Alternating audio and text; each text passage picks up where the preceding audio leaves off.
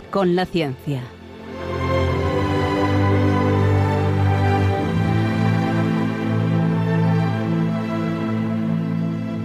Dirigido por Javier Ángel Ramírez.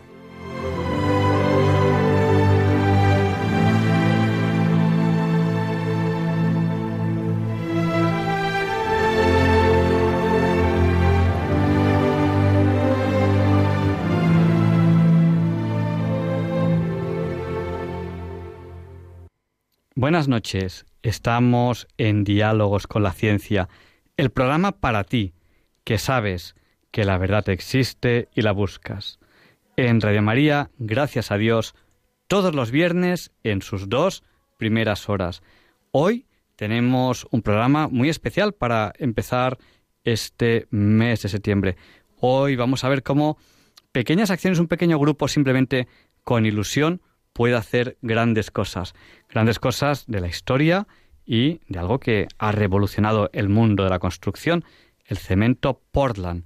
Hoy, enseguida empezaremos la entrevista, tenemos un tema muy interesante a este respecto. Quédense con nosotros, que no encontrarán un programa más variado en el dial.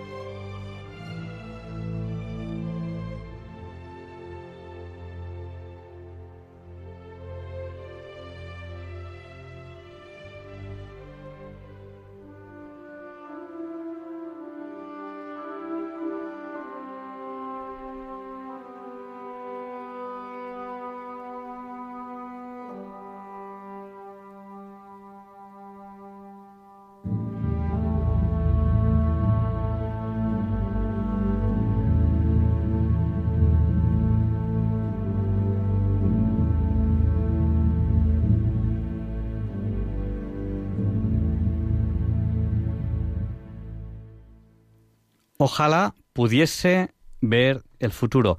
Ese es el deseo de estos niños.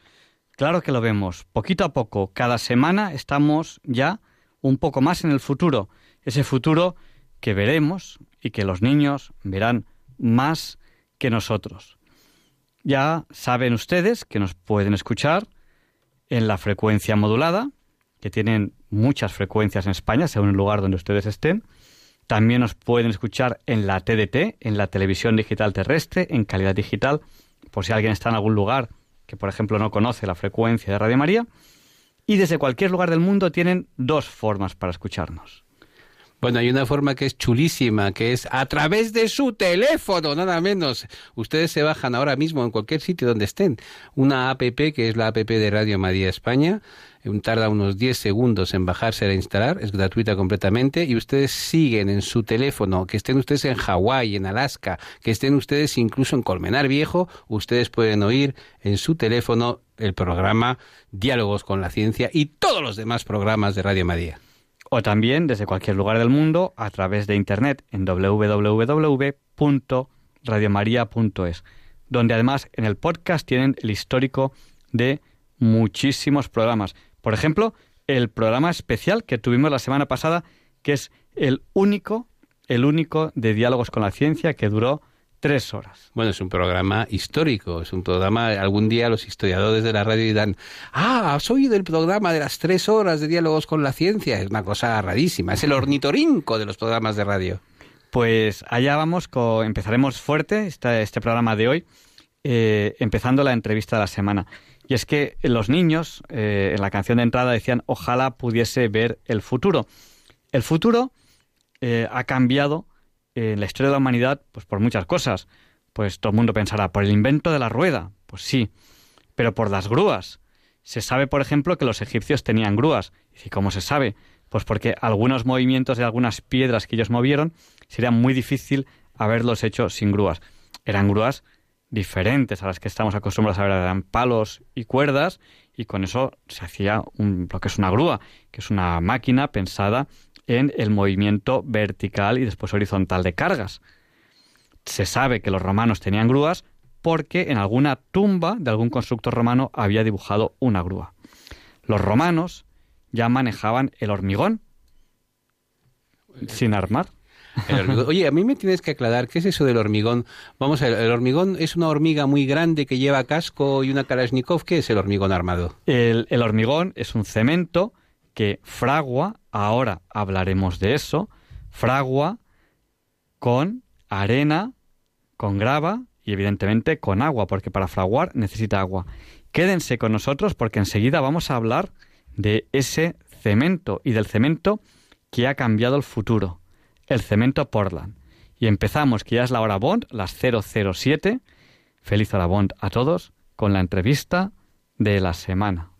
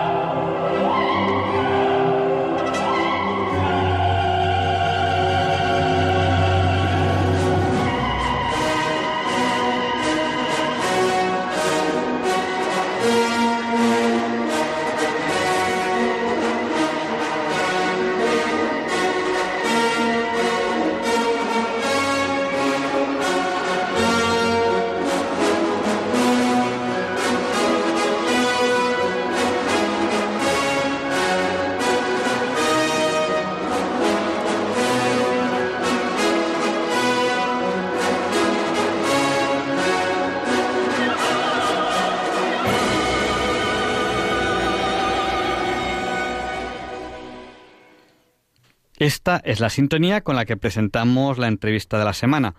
Eh, hoy no es un programa cualquiera, estamos en el programa 671 de Diálogos con la Ciencia, el 628 desde que lo dirige este equipo. Muchos de ustedes ya nos están hablando a través del WhatsApp en directo.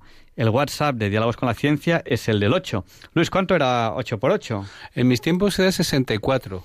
Pues el WhatsApp de Diálogos con la Ciencia es el 649 888871. Se lo repetimos, pues si no tienen papel o bolígrafo, 649 888871. Bueno, pues el cemento Portland eh, revolucionó el mundo de la construcción. El cemento Portland eh, es un cemento que fragua. El fraguado no es un secado, es todo lo contrario. Son reacciones químicas en medio acuoso, por tanto tiene que estar mojado, en medio acuoso, de crecimiento, crecimiento de los cristales. Los cristales mineralógicos crecen, se enzarzan unos con otros y hacen una roca artificial.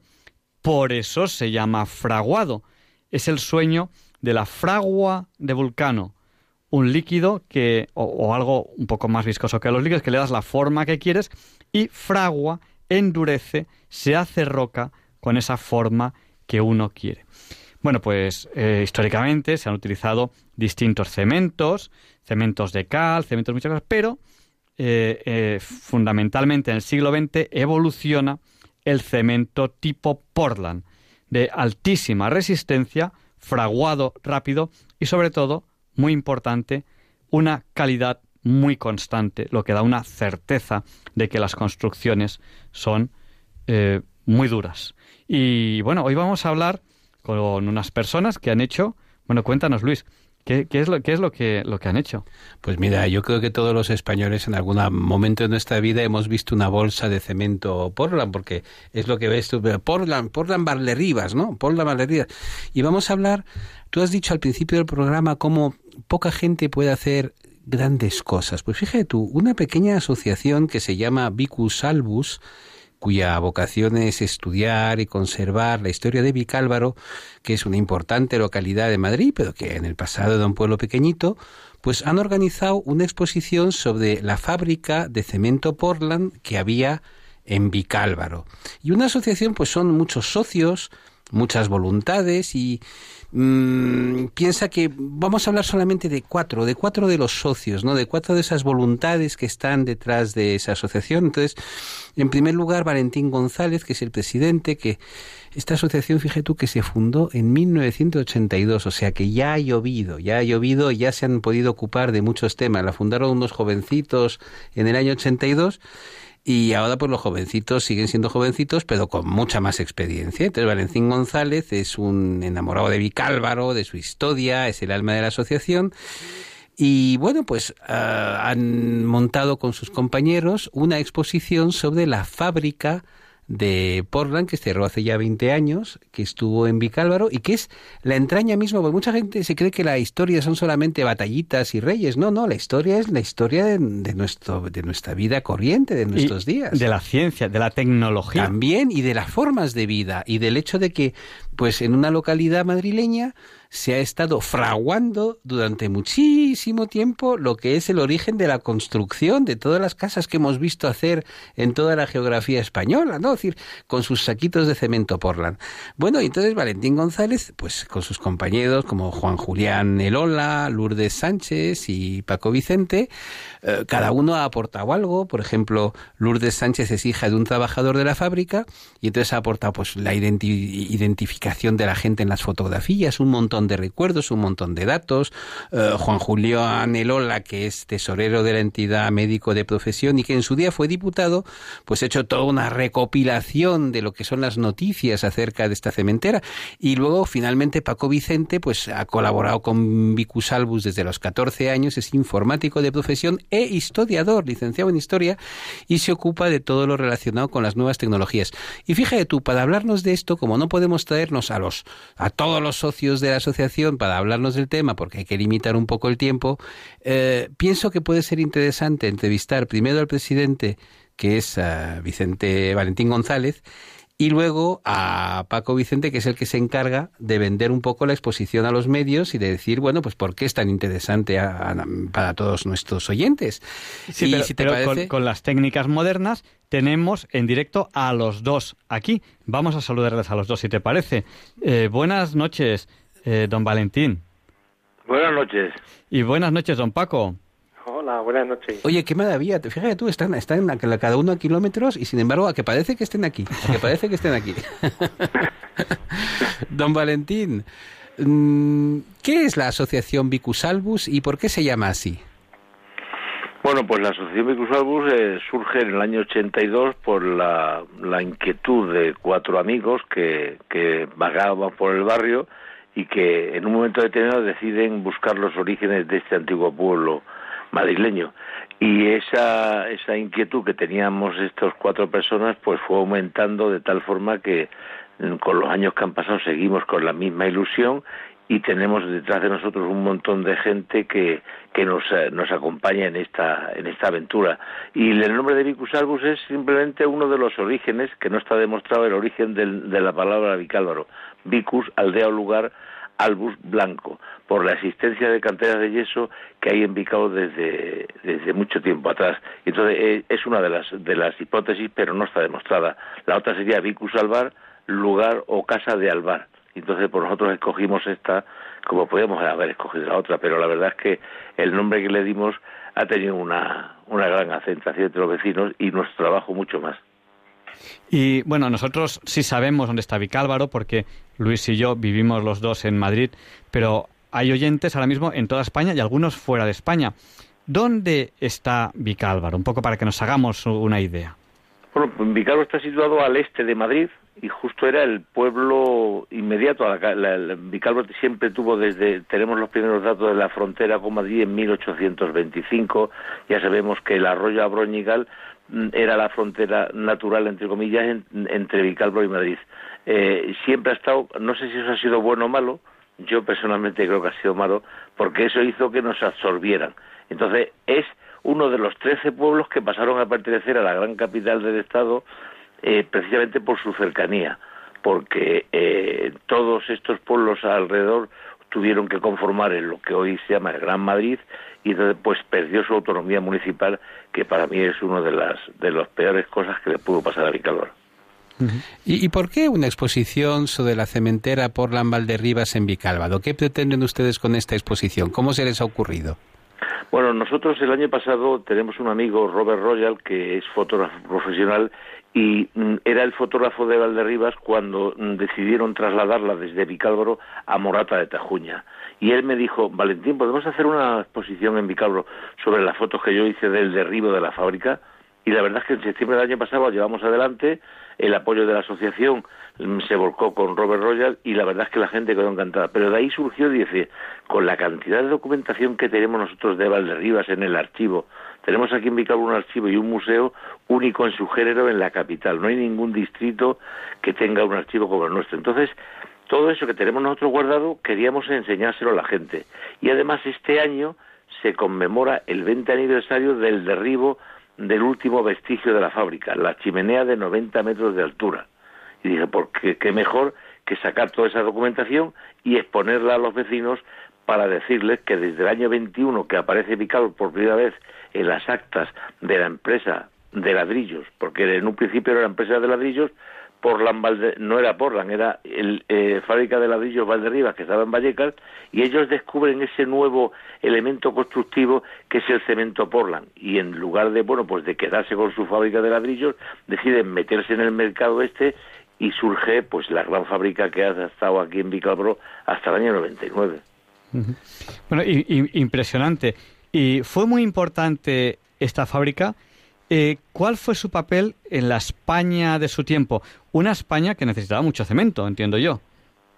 Pues sí, porque importantísimo, como dice Paco en uno de los vídeos que hemos difundido por ahí, el Consejo de Administración de esta empresa la verdad es que tuvo una visión fenomenal a la hora de, de poner la fábrica, la arcilla que había en los terrenos aledaños al pueblo de Vicálvaro era, era muy grande, deciden instalarla aquí y para el pueblo supone una industria mm, de la revolución industrial, pues aunque, aunque llega un poco tarde, pero supuso para la gente de Vicálvaro pues un trabajo enorme. Muchas generaciones han trabajado aquí con, con esta y además desde un horno que se, se instala por primera vez en el año 1925, la primera chimenea, ven que no dan abasto a la petición de, cemento que había en los años 20 y tienen que eh, inmediatamente construir otro horno para poder eh, eh, dar paso a esa gran demanda de cemento que había en aquella época. En el año 28 se hace otra segunda chimenea, luego una tercera, una cuarta y hasta un quinto horno llegó a haber y yo creo que en, los años 60 y 70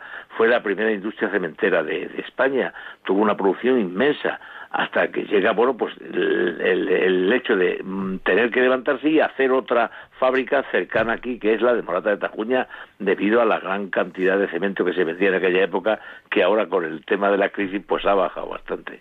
Qué bonito pensar que todos nuestros oyentes que están ahora pues en Sevilla o en Coruña o en Barcelona o que están en Cádiz, a lo mejor en su casa lo que les rodea pues hay ahí algo de cemento que salió de esa fábrica de Vicálvaro, o sea que ustedes han dejado un poquito la, la pica, no de Inflantes, pero a la bandera de Vicálvaro en todas las paredes, los muros, los puentes eh, y las presas de España. ¿Y mm, cuáles son las fechas de la exposición y cómo se puede ver?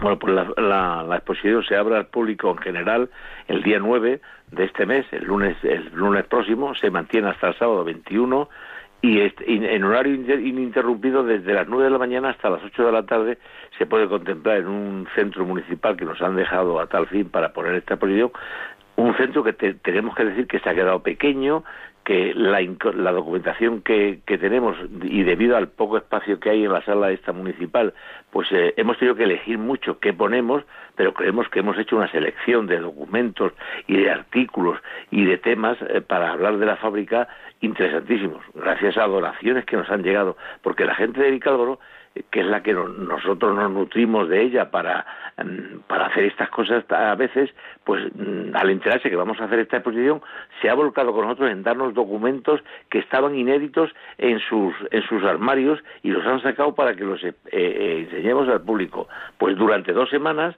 se va a poder contemplar en Vicálvaro esta yo creo que va a ser única en su género en, en, en, la época que ha sido la fábrica, aunque hemos recurrido a la empresa Portland Valderriba, a la actual empresa eh, que sigue Morata Tajuña para conseguir una ayuda, pero al final no lo hemos hecho. Pero los vecinos de Vicálvaro, vecinos a título particular y luego empresarios a título particular, se han lanzado a apoyarnos para que la exposición saliera adelante. Y el próximo lunes la gente podrá contemplar esta gran cantidad de información que nos ha costado eh, sacar adelante por el tema de, eh, cuestiones económicas, entre otras cosas.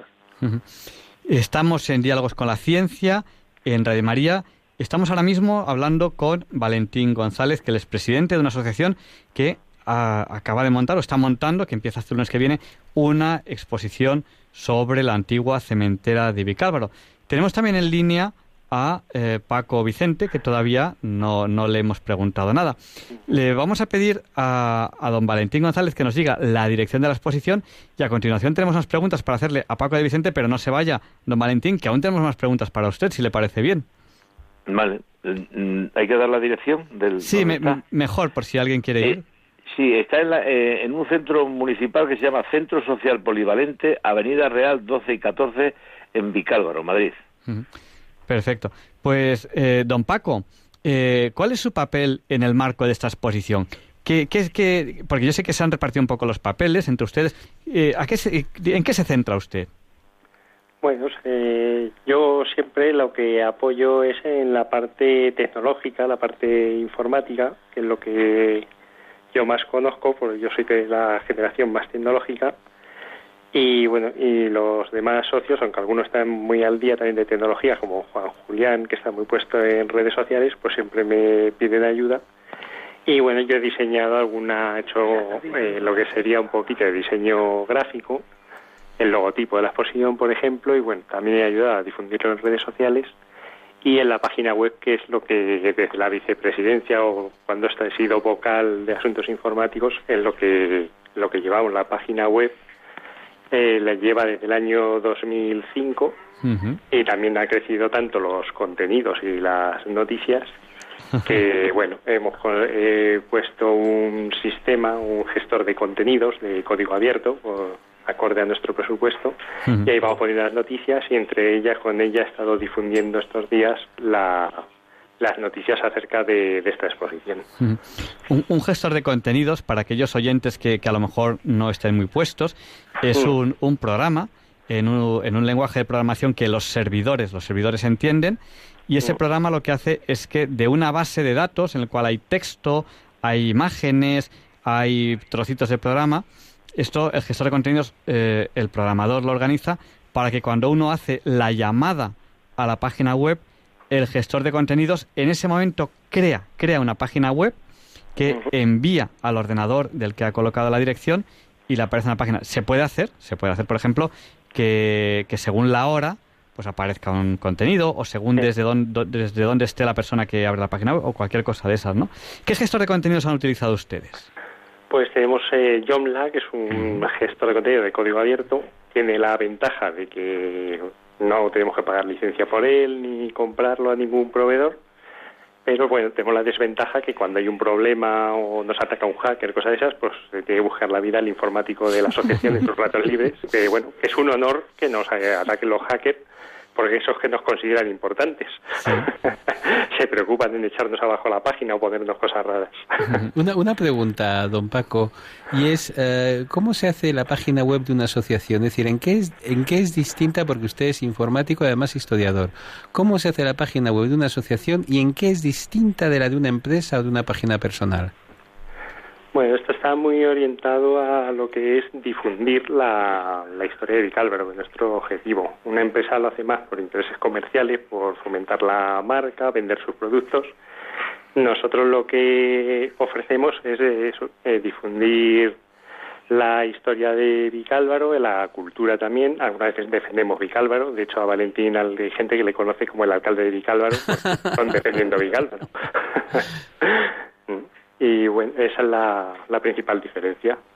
Tenemos eso también es que le echamos mucha ilusión, no sacamos casi nada a cambio, pero nos da mucha satisfacción cuando gente de por ahí te encuentras con alguien, yo soy Vical, va, pues yo leo la página de Icusal, pues o niños, fue un primo mío que me dijo, dice, me ha hablado mi profesor de una página de historia de, de allí del pueblo donde vives tú. Y él dice, ¿tú conoces al clase? Y yo, sí, le tienes delante. nos, nos, dijo don Valentín que el, la exposición empieza el día, el próximo lunes en el Centro Social Polivalente. ¿Es Avenida Real? ¿Qué, qué número? 14. 14. ¿Y eso está cerca de algún transporte público que se pueda ir? Sí, está cerca Lo más cercano de... es el metro, el, el, el metro Vicálvaro. Metro Vicálvaro, o sea que la gente que se coge quiere ir a ver la exposición. Línea vaya- 9. Línea 9, Metro Vicálvaro, perfectamente. Y para don Paco, para los que no pueden ir a la exposición, porque a lo mejor están en Sevilla y les coge un poco de atrás mano, eh, ¿cómo pueden enterarse de lo que de los contenidos? ¿Tienen ustedes algún vídeo, por ejemplo? Sí, hemos hecho también el vídeo, ya antes mencionarlo, he hablado de lo tipo de esto, pero he hecho un vídeo un poquito casero, pero lo hemos apañado y al final, bueno, pues eh, nos ha quedado con los medios que teníamos, medios siempre gratuitos. Bueno, yo he visto ese vídeo, es un vídeo estupendo, ¿eh? No tiene usted que disculparse por ese vídeo, porque es un vídeo estupendo. Bueno, no somos profesionales de la realización, mucha gente más es entendidos te llegan y dicen, "Oh, es que el plano lo has tomado, eso no se toma así el plano, y bueno, pero la gente lo entiende. Pues eso le pasará a usted con cualquier, cualquier profesional en el campo de la fotografía. Sí, sí. Usted está muy orgulloso de una fotografía, usted tiene una fotografía estupenda y tal. Llega un fotógrafo profesional y le destroza, siempre. Pero eso es, eso es una norma que tienen ellos, que es destrozarte cuando tienes la foto de tu vida, ¿no? Y dices, oh, Dios mío, qué bien me ha salido. Sí, pero es que tiene poca definición, tiene poco grano, no sé qué, no sé cuántos, que si las sombras, que si no sé qué. Pues usted en el ámbito de la difusión de esta asociación, ¿ustedes tienen Twitter, tienen Facebook? Sí, tenemos eh, LinkedIn, eh, Twitter y Facebook, que es el que más usamos, pues tenemos, tengo ya más de mil seguidores en Facebook, de gente Sí. que, que además se ponen nostálgicos y nos buscan por Facebook. Y también ahí difundimos. Es eh, bastante más dinámico y más, y más rápido que publicar en la página web, pero la diferencia de las redes sociales es que se, los contenidos que ponemos ahí son más volátiles. Entonces, para dar noticias que queremos que se difundan rápidamente está muy bien, pero la parte de difusión lo ponemos más en la página web porque queda ahí eh, estático y luego si tú buscas en Google alguna información acerca de Vicálvaro o algo así, lo tienes disponible. En Facebook está más complicado. Ujú. Bueno, hemos hablado, o sea, tenemos aquí, eh, ahora estamos en Diálogos con la Ciencia, en Radio María, estamos hablando con Valentín González y con Paco Vicente, que los, eh, los dos han participado junto con un equipo grande en una organización eh, de una exposición sobre la antigua cementera Portland de, Vicálvaro. Estamos hablando ahora mismo de ello.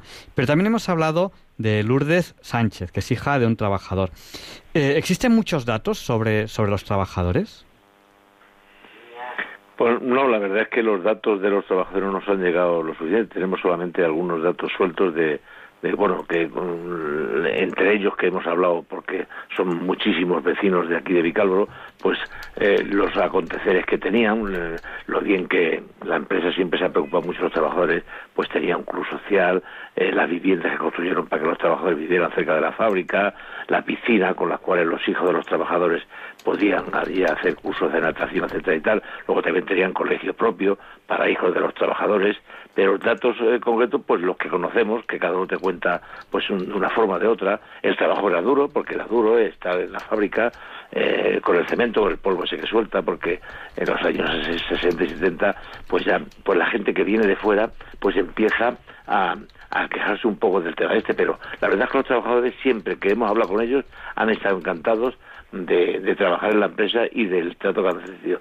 Siempre hay alguna voz, eh, podríamos llamarla discordante, pero yo creo que la empresa pues eh, se portaba, entre comillas, se portaba bien con los trabajadores y no nos han llegado ningún mm, documento como tales de, de, los trabajadores. Una lista solamente que por el tema de la protección de datos pues hemos podido sacar a la luz de los años 40, de todos los trabajadores que había y del puesto de trabajo que ocupaban en aquel momento.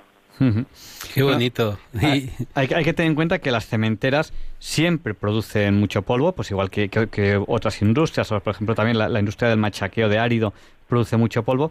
Hoy en día, hoy en día ese polvo cada vez se controla más por temas medioambientales, pues ahora, ahora mismo las, cementeras, la mayoría de máquinas tienen que estar en lugares cerrados, aunque sea una nave que luego esté abierta para arriba y por abajo, pero simplemente para que el polvo choque contra la pared y caiga. Pero bueno, eh, al menos en los inicios, pues se, controlaba menos. Eh, era un polvo mineral, en sí el, problema que tenía era ese. Es difícil que un polvo mineral, eh, aunque, aunque evidentemente es sucio, porque deja las cosas con polvo y tal, es difícil que haga un daño, a menos que se respire mucho, mucho, mucho. Un tema, un tema silicosis o así, pues un mineral que está encerrado en la mina, pues puede ser, pero así abierto es, es, complicado. O sea que, que bueno. Pero fíjate tú que precisamente yo le preguntaba a alguno de los miembros de la asociación y decía, ¿E-, ¿echan ustedes de menos esa cementeria? me decía, hombre, echarla de menos no. Es decir, una cosa es estudiar su papel, una, una cosa es estudiar el, el, papel que ha tenido en la historia de la localidad, otra muy distinta el no recordar el hecho de que aquello levantaba una polvareda mmm, que eso ha afectado evidentemente, había bronquitis crónicas y tal, es decir, que tiene consecuencias el tener una fábrica de cemento, sobre todo lo, de las técnicas de la época, muy distintas a las actuales. En aquella época se miraba menos por el medio ambiente. Claro, en aquella época lo que me medía sobre todo era reconstruir España después de la guerra y luego en los años 20 algo muy interesante que ha dicho don Valentín relativo al gran crecimiento que hubo en la España de los años 20. Curiosamente, los años 20 que corresponden básicamente a la dictadura de Primo de Rivera y a, y a su final, hubo una gran expansión económica en España y que duró, fíjate tú, duró la carrerilla hasta la Segunda República, que ya en cambio eh, mm, tuvo la crisis del 29 pero lo que son los felices años 20, en España hubo un notable crecimiento, se hicieron muchas carreteras, se hicieron muchas construcciones y mm, es muy importante subrayarlo porque hay gente que se cree que, que no sé, que hasta, hasta el año 39 vivíamos en, en las cavernas. Pues no, no. Es decir, que antes hemos tenido épocas de crecimiento, otras de recesión, otras hemos vuelto en los 60 a crecer. Es decir, que va por épocas, va por épocas. Bueno, pues eh, yo creo, si les parece bien a, nuestros entrevistados, que podemos abrir el micrófono a nuestros oyentes. ¿Cómo pueden contactar con nosotros nuestros oyentes ahora mismo por si quieren comentarnos algo de la entrevista o lo que consideren oportuno? El número de teléfono para entrar ahora en directo en el programa, apunten bien, cojan papel, cojan lápiz, es el 91 005 94 19. Se lo repetimos por si acaso les hemos pillado todavía con el lápiz lejos y, les, lejos y no les ha dado tiempo a cogerlo. Es el 91 005 94 19 porque a lo largo del programa abrimos el micrófono a ustedes en algunos momentos en concreto, porque el WhatsApp está abierto siempre y nos saluda a través del WhatsApp de Diálogos con la Ciencia Merche desde Bilbao, Antonio de Alicante, Pilar de Coria, Consuelo o Doris de Oropesa. Bueno, pues mientras recibimos esas llamadas en el 91 005 94 19, le vamos a pedir a cada uno de nuestros entrevistados un ejercicio especial que pedimos normalmente a las personas a las que entrevistamos. Y es que como la radio es así, hay gente que, que viene, gente que va, eh, que aquellos oyentes que han llegado hace poco dice de qué están hablando, pues que les hagan un resumen de lo que ha sido esta entrevista y, así pueden, si lo desean añadir algo más. Don Valentín, ¿de qué hemos estado hablando en esta entrevista? Pues hemos estado hablando de la iniciativa de una asociación vecinal del barrio, hoy barrio del distrito de, Madrid, que se llama Vicálvaro, de mm, recuperar la historia de la antigua cementera que empezó en Vicálvaro el año 1921, se mantiene hasta el año 1999 y hemos querido recuperar todas las vivencias que hemos podido encontrar en nuestros archivos, que es bastante grande, y, y demostrárselo a los vecinos para que puedan eh, ellos pues discutir y hablar, como estamos hablando aquí, de la historia de lo que supuso esa cementera para Vicálvaro y para un montón de familias que vinieron desde los pueblos circunvecinos a trabajar aquí y que posibilitaron que Vicálvaro también subiera, tuviera un incremento de población bastante grande desde los años 20 hasta su marcha. Y don Paco, ¿qué es lo que nos ha contado usted? Cuéntenos un poco. Bueno, yo he hablado acerca de la parte del apoyo tecnológico a esta exposición y a la asociación, que se me ha olvidado antes comentar que se puede seguir desde la página web bicusalbus.org. Ahí tenemos todo lo relativo a la exposición y las noticias que vayan apareciendo adelante, así como todo lo que vamos sacando sobre historia de Vicálvaro o, o relacionado con la asociación. Bueno, pues me parece muy bien. Nosotros además hemos puesto su vídeo en la página de Radio María. Es decir, cualquiera que, tenga acceso al, a la Twitter de Radio María mm, verá el enlace con el vídeo promocional porque yo creo que es muy interesante que los que no puedan ir a esa exposición, que será en la calle Real 14, ¿no? En Vicálvaro, Metro Vicálvaro, pues mm, puede ver el vídeo y hacerse una idea de los contenidos, sobre todo para la gente que no es de Madrid, porque si vives en Madrid es muy fácil coger el metro, pero claro, si estás en, en eh, Valencia o si estás en Ciudad Rodrigo, pues ya es más difícil. Una pregunta que quería hacerles a los dos a ver qué me contestan cada uno de los dos, porque don Valentín eh, constituyó esta asociación junto con otros amigos en el año 82 y la cuestión es, ¿se puede hacer historia local sin ser localista? Es decir, ¿se puede hacer historia local con una vocación amplia, con vocación de interesar? ¿O uno siempre tiene el peligro de, eh, bueno, interesarse por temas minúsculos de una dimensión y de un ámbito minúsculo?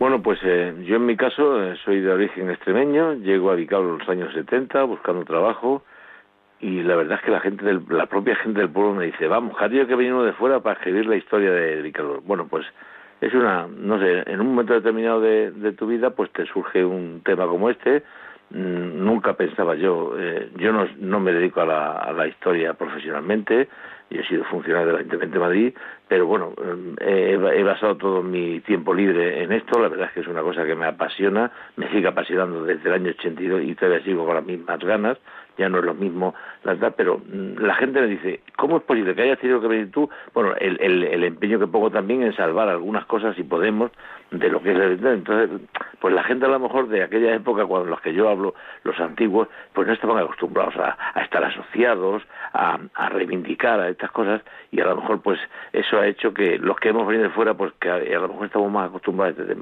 pues han, eh, hemos conseguido pues que a esa gente del pueblo que lo, recuerda con muchísimo cariño, pues le despertemos esa simpatía hacia a veces incluso eh, lo que digo, ¿no? Eh, hemos sido nosotros los que hemos despertado en los, en los antiguos pobladores de este pueblo ese sentimiento de identidad patria que es de pertenecer a Vicálvaro y reivindicamos Vicálvaro en cada vez que eh, tenemos cualquier acto eh, promocional en el mismo. Yo creo que la gente eso lo agradece muchísimo. Bueno, es que usted está hablando de algo muy bonito, que es la noción de patria, que es muy distinta del patriotismo, es algo muy distinto del nacionalismo. Decía un sabio francés que el patriotismo es el amor por lo propio, por los unos, y el nacionalismo el odio de los demás. Y es verdad que uno puede ser, por ejemplo, pues un patriota bicalvareño, un patriota madrileño, un patriota de la Comunidad de Madrid, un patriota de España, todo junto, igual que se puede ser patriota barcelonés y patriota eh, español, porque es una historia de amor, es decir, amas tu ciudad, amas el país eh, donde está tu ciudad, amas tu barrio, amas tu localidad o tu distrito, y es una historia de amor, es una historia de, interés, de, de sentirse de alguna forma implicado con las personas que te rodean y con las que en un momento dado, en, a, lo largo de la historia, pues han hecho que estemos aquí. Y yo quería preguntarle a don, a don Paco Vicente algo porque la historia de Vicálvaro y la construcción en Madrid es una historia antiquísima. Creo que tienen ustedes un yacimiento arqueológico excepcional, digo bien excepcional, de, de sílex, ¿no? Está ahí por ahí cerca. Sí, tenemos eh, Casa Montero, tenemos varios yacimientos. Sí. se conserva actualmente Casa Montero, que apareció, me corrige Valentín si me equivoco, cuando se construyó la M45 a su paso por Vicálvaro. Sí. Y solo hay el yacimiento de Gabá en Cataluña, es el único comparable al, al de Vicálvaro, el de Casa Montero. Hay bastantes pozos de siles allí que se acaban en la mina y sacaban siles para hacer sus herramientas. Y luego tenemos otro lamentablemente la, la Comunidad de Madrid no lo consideró suficientemente interesante, que es una necrópolis visigoda enorme, incluso están viniendo a los restos óseos que aparecieron en las tumbas, han venido científicos daneses para comprobar si los visigodos tenían un origen de, origen danés. Sí, me acuerdo que haber visto esa noticia en la página web que usted tan acertadamente dirige y alimenta. Y es una noticia muy interesante el hecho de que, bueno, ya saben ustedes las barbaridades que se cometen, ¿no? La casa, de, la quinta del sordo de Goya, nuestros cultos alcaldes un día decidieron que se podía derribar, ¿no? Y derribado en la quinta del sordo, y menos mal que se salvaron las pinturas negras. Bueno, pues se derriban todavía hoy en la actualidad, se destruyen eh, antiguos enterramientos visigodos. Y sobre todo hablando de cosas positivas yo creo que el, el tema de los yacimientos de sílex de Vicálvaro es importantísimo porque no tiene no estamos hablando de siglos sino de milenios. Es decir ese punto concreto de la geografía española lleva surtiendo de sílex a todo lo que es la zona desde hace milenios, es decir, que se dice pronto, se dice pronto, porque quiero recordar que el cemento Portland incorpora un poco de yeso, ¿no? Sí, bueno, es un, el cemento Portland es un cemento de tipo artificial. Hasta el momento, hasta apareció el Portland en Inglaterra, el cemento era natural y era muy parecido al yeso. Se sacaba de la cantera, se cocía y según la beta que hubiera sido, pues tendría unas características u otras. Sin embargo, el cemento Portland ya artificial la ventaja que tiene es que se puede elegir cuáles son los componentes que nos interesa que tenga para que tenga unas determinadas propiedades. Claro, es decir, lo, hacen estable, lo hacen estable, es decir, una especie de fórmula. exactamente, y se puede ir alterando la fórmula según pues va haciendo un proceso de mejora continua y en el momento de fundirse los materiales que hayamos fusionado con, con la arcilla, pues hace un conglomerante de un tipo u otro. Bueno, cuando se fusiona, cuando al meterlo en el horno se crea el clinker que se llama, que se produce por la fusión del cemento con otras arcillas, eh, unas reacciones químicas a altas temperaturas y bueno, y según la proporción en la que mezclemos cada componente, así va a ser el cemento, entonces eso es lo que consiguen mediante laboratorio los cementos actuales. Pues yo creo que con esta explicación de cómo se hace el cemento Portland y que además nos está diciendo claramente que eso gasta mucha energía y tiene por lo tanto consecuencias, yo creo que vamos a despedir esta interesantísima entrevista y sobre todo felicitar a todos los miembros de la asociación porque es que hay que ver lo que es pensar que un grupito de personas deciden rescatar, pues estamos hablando de rescate, el rescate de la historia, de la historia, no solamente la historia, como decíamos antes, no de, batallitas del pasado, no, la historia del, del hoy, la historia del antes de ayer, la historia de nuestros abuelos, de la gente que ha vivido. El patrimonio, el patrimonio, el patrimonio de Vicálvaro y con esta interesante página web que han creado www.vicusalbus.org, que Vicus albus es el posible origen de Vicálvaro, ¿no? Pues ha sido todo un placer y todo un honor, don Valentín y don Paco, y esperamos tener ocasión de ir en persona a visitar esa magnífica exposición. No se la pierdan, igual que a todos los oyentes. Van a ver una exposición hecha con cariño y con muchísimos datos históricos que les va a encantar. Y objetos muy curiosos, que no hemos mencionado los objetos, que también hay algún objeto. No nos revele el final, no nos revele el final, no nos cuente el final, tienen que ir a verlo. Pero para que no piensen que solo hay para leer. hay cosas muy curiosas, pero no digo cuáles para que tengan la curiosidad de verlos. pues muchísimas gracias y buenas noches. Buenas noches. Buenas noches. Buenas noches. Y Luis, tenemos ya aquí al otro Luis, a Luis Antequera, que nos explica por qué hoy 6 de septiembre no es un día cualquiera. Me encanta, me encanta porque además me encanta la selección de música que hace siempre Luis, que hay que ver cómo se molesta en buscar la música que más y mejor entretiene a nuestros oyentes. It's a lovely day today, and whatever you've got to do, I'd be so happy to be doing it with you. But if you've got something that must be done, and it can only be done by one, there is nothing more to say. Except it's a lovely day for saying it's a lovely day.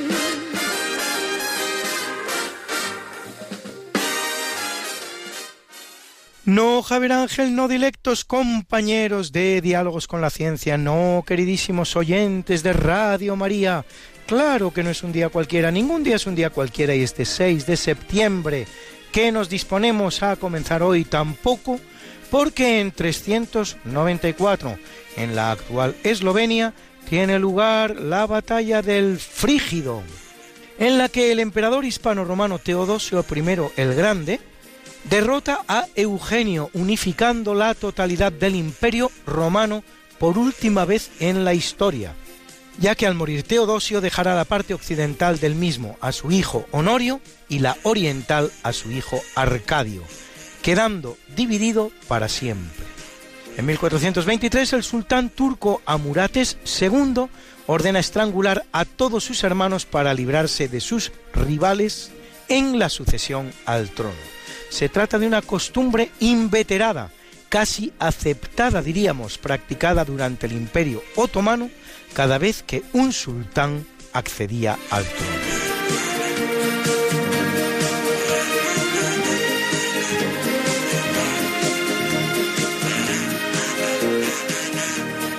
Y es un día grande para la navegación española porque en 1492 zarpa de La Gomera en Canarias la pequeña flota de tres barcos al mando de Cristóbal Colón y de los hermanos Pinzones, que acabará realizando el gran descubrimiento de los siglos, el del nuevo continente luego llamado, injustamente dicho sea, de paso, América. Y en 1522, en una de esas fechas grandes de la historia de la humanidad, arriba a Sanlúcar de Barrameda la nave Victoria con 18 tripulantes al mando de Juan Sebastián Elcano. Acaban de completar la primera vuelta al mundo jamás realizada. La expedición había zarpado del mismo puerto al mando de Fernando de Magallanes el 20 de septiembre de 1519, es decir, dentro de solo dos semanas se cumple el quinto centenario de tan magno acontecimiento.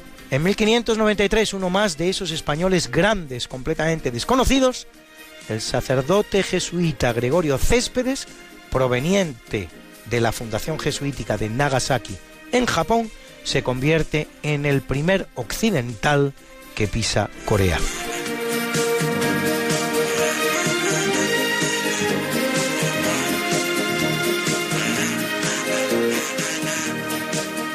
1620 zarpa de Plymouth el buque Mayflower, Flor de Mayo, con 102 peregrinos puritanos expulsados de Inglaterra.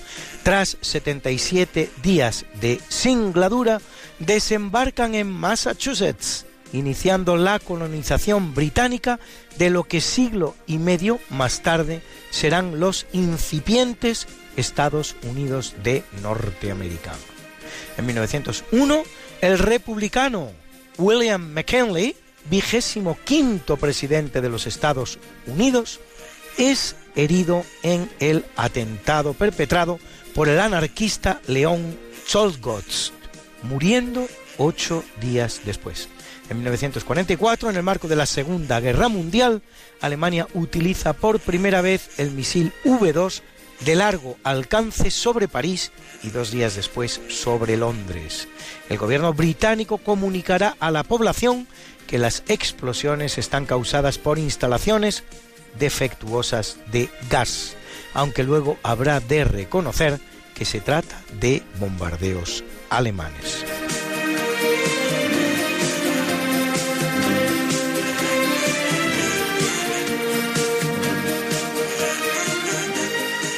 En 1965 el ejército indio ocupa la ciudad pakistaní de Lahore en una acción encaminada a evitar un ataque pakistaní a la India, con la que mantiene desde 1949 un contencioso por la región de Cachemira. Tras tres semanas de combate, se firma un alto el fuego que patrocina la ONU. En 1968, Suazilandia declara su independencia del Reino Unido. Cinco años después, el rey Sobuza II deroga la Constitución y disuelve el Parlamento, implantando una dictadura. Semejante es el triste destino de muchos de los países que desde el siglo XIX vienen declarando su independencia, los cuales a menudo pasan a estar peor que cuando formaban parte de los imperios de los que se independizaron.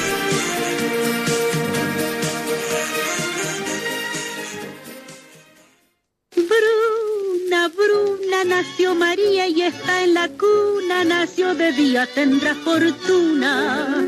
Bordará la madre su vestido largo y entrará a la fiesta con un traje blanco. Y será la reina cuando María cumpla 15 años. Te llamaremos Negra María, Negra María que abriste los ojos en carnaval. En el capítulo del natalicio en 1757 nace Marie Joseph Paul Yves Roche Gilbert du Motier, más conocido como Marqués de Lafayette o simplemente Lafayette, que lucha en la Guerra de la Independencia norteamericana y será después uno de los grandes protagonistas de la Revolución Francesa. Un evento francés que desencadenará una carnicería de tales dimensiones que cada vez me pregunto con mayor intensidad en qué le está la humanidad endeudada. Y en 1644 Juan Cabanilles, sacerdote organista y compositor de música barroca, autor de El galán que ronda las calles o este interesante Beatus Vir a doce voces que escuchan ustedes.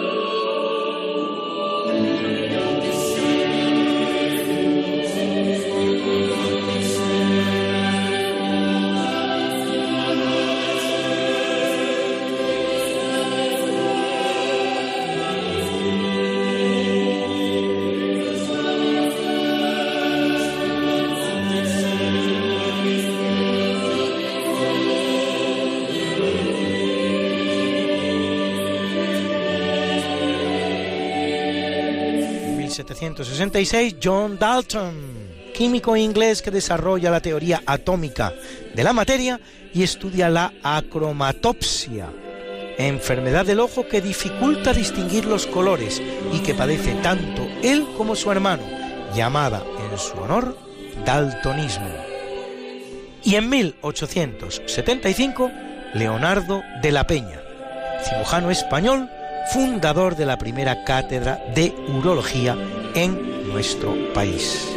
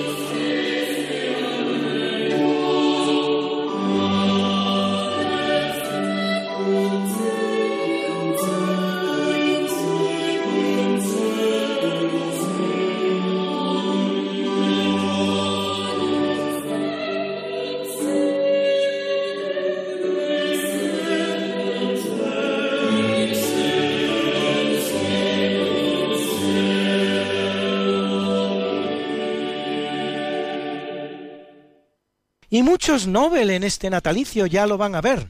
Y es que en 1876 nace el británico John James Richard MacLeod, Nobel de Medicina 1923 por el descubrimiento de la insulina que tanto bien ha hecho a los enfermos de diabetes.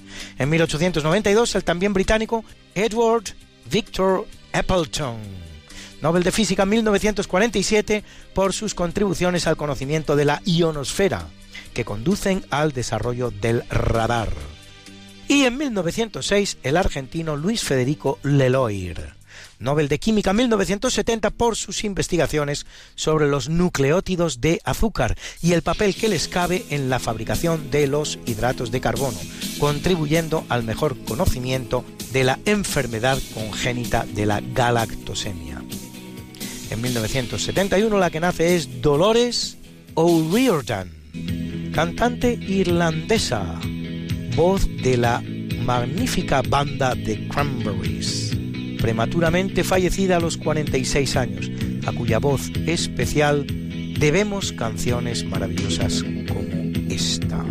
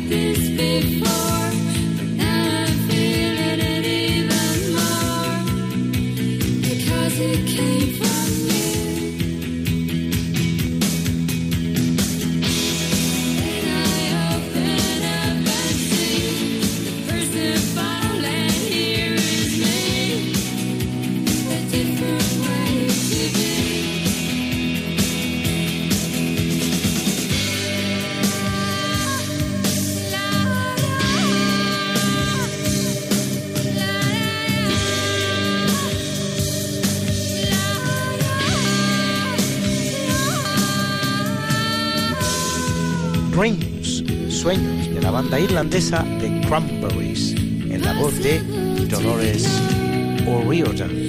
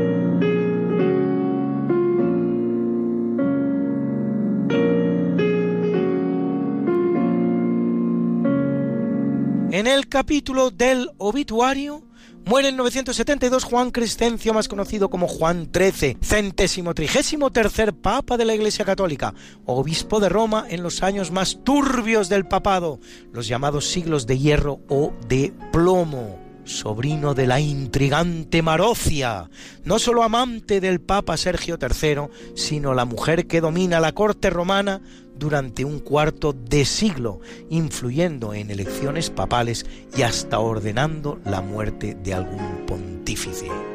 El propio Juan tendrá que huir de Roma para volver a sentarse en el trono de Pedro sobre las armas del emperador, todo lo cual no es óbice para que durante su papado se produzca la cristianización de húngaros y polacos, dos de los grandes pueblos católicos de Europa.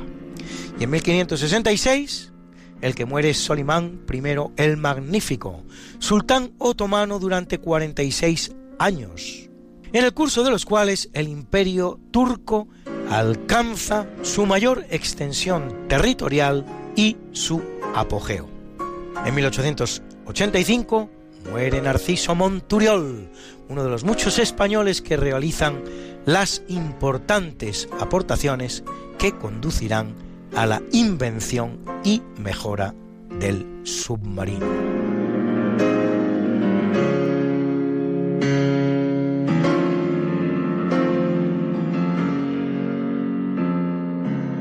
En 1966 muere la norteamericana Margaret Sanger, fundadora de la Liga Americana para el Control de la Natalidad, American Birth Control League, convertida en 1942 en la Federación Americana para la Planificación Familiar, Planned Parenthood Federation of America, el gran exportador de las prácticas abortivas en el mundo.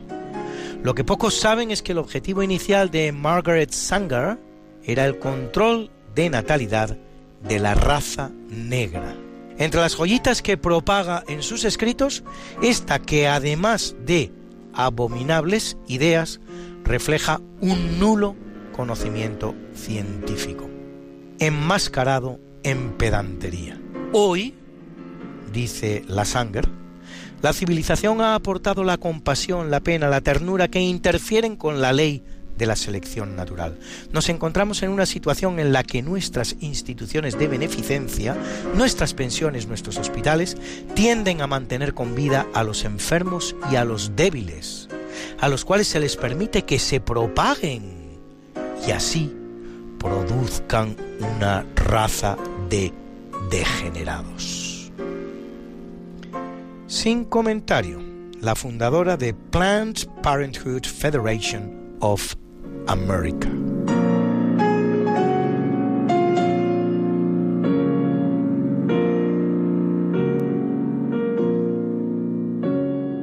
Y en 1907, el que muere es el francés Sully Prudhomme primer Nobel de Literatura que recibe en 1901, autor de Les Solitudes, Soledades, o Le Bonheur, La Felicidad. Y en 2007, el mismo día, dos pérdidas irreparables para el mundo de la música. El gran compositor español Pablo Sorozábal, autor de la zarzuela Las de Caín, y el gran tenor italiano Luciano Pavarotti lo escuchan ustedes en su famosa interpretación del Nessun Dorma de la ópera Turandot.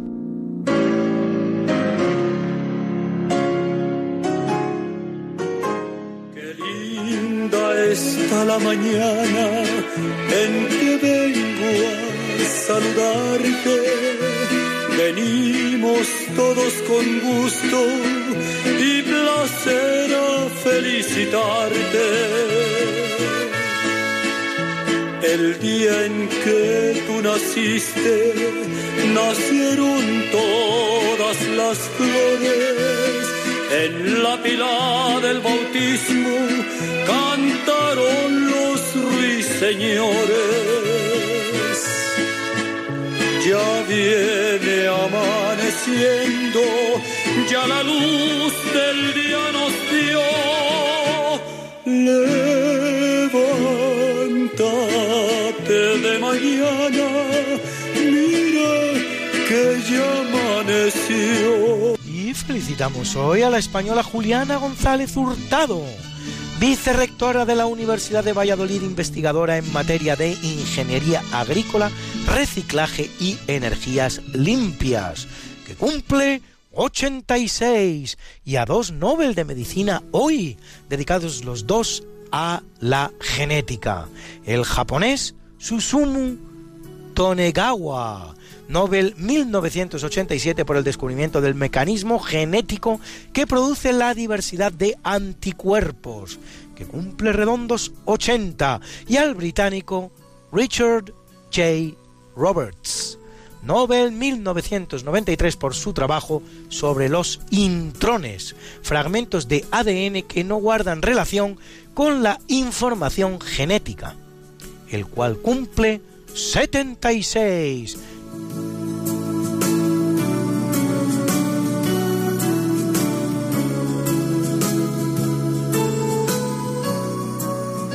Y una felicitación muy especial, hoy también, al príncipe Isaito, segundo en la línea de sucesión al trono japonés, hijo del príncipe Fumihito y sobrino del emperador Naruhito, que carece de sucesión masculina, nieto asimismo del emperador Akihito, el cual cumple 13 años ya. De llegar a heredar alguna vez el trono, sería el centésimo vigésimo séptimo emperador nipón.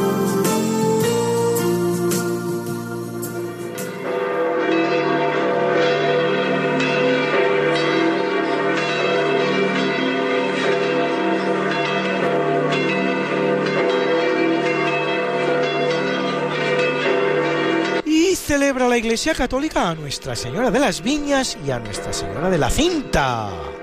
Y a Zacarías, profeta, veterotestamentario. Y a Cótido, Eugenio, Eva, Dionisio, Juana y Macario, mártires. A Onesíforo, Porfirio, Leto, Donaciano, Mansueto, Presidio, Petronio, Germán y Fúsculo, obispos. Y a Eleuterio y Fausto, abades. Y como yo sé que a muchos de ustedes les gustan estas efemérides, pues pueden ustedes consultarlas como siempre en el medio Religión en Libertad, en la columna En Cuerpo y Alma, donde las colgamos para ustedes. Cada got something that must be done, and it can only be done by one. There is nothing more to say, except it's a lovely day for saying it's a lovely day.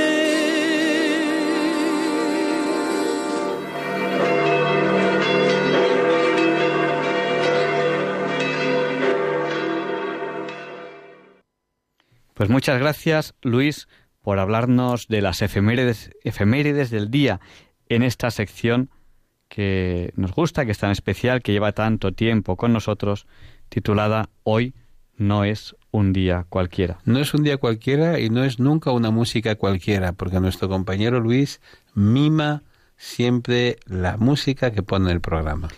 Y Leonardo Daimiel Pérez de Madrid nos va a presentar ahora la sección Pensar y sentir. Relájense y disfruten con ella.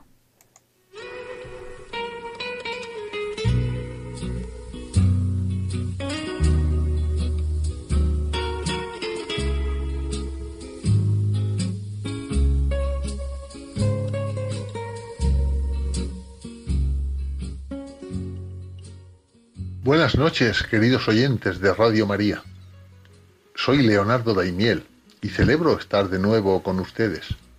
Les agradezco mucho ¿eh? que estén ahora ahí al otro lado de la radio. Este es el tercer y último programa de Pensar y Sentir que compartimos durante este mes de agosto, realizado utilizando textos escritos por una persona de las más cultas que conozco. Su nombre es Rafael Martínez Segura y es cordobés. En los dos programas anteriores incluí un pequeño resumen de su currículum profesional, en el que destacan títulos académicos de ciencias y de letras, así como que es catedrático de latín y autor de varias publicaciones, entre las que destacan dos libros magníficamente documentados. El Derecho en las paremias grecolatinas y españolas y el Diccionario temático comparado de refranes y paremias grecolatinas. Ambas obras son el resultado de una larga y fructífera tarea de investigación a la que ha dedicado más de 30 años de trabajo. En este último programa que realizo con sus textos, he extractado los que están referidos a la dualidad vicio-virtud.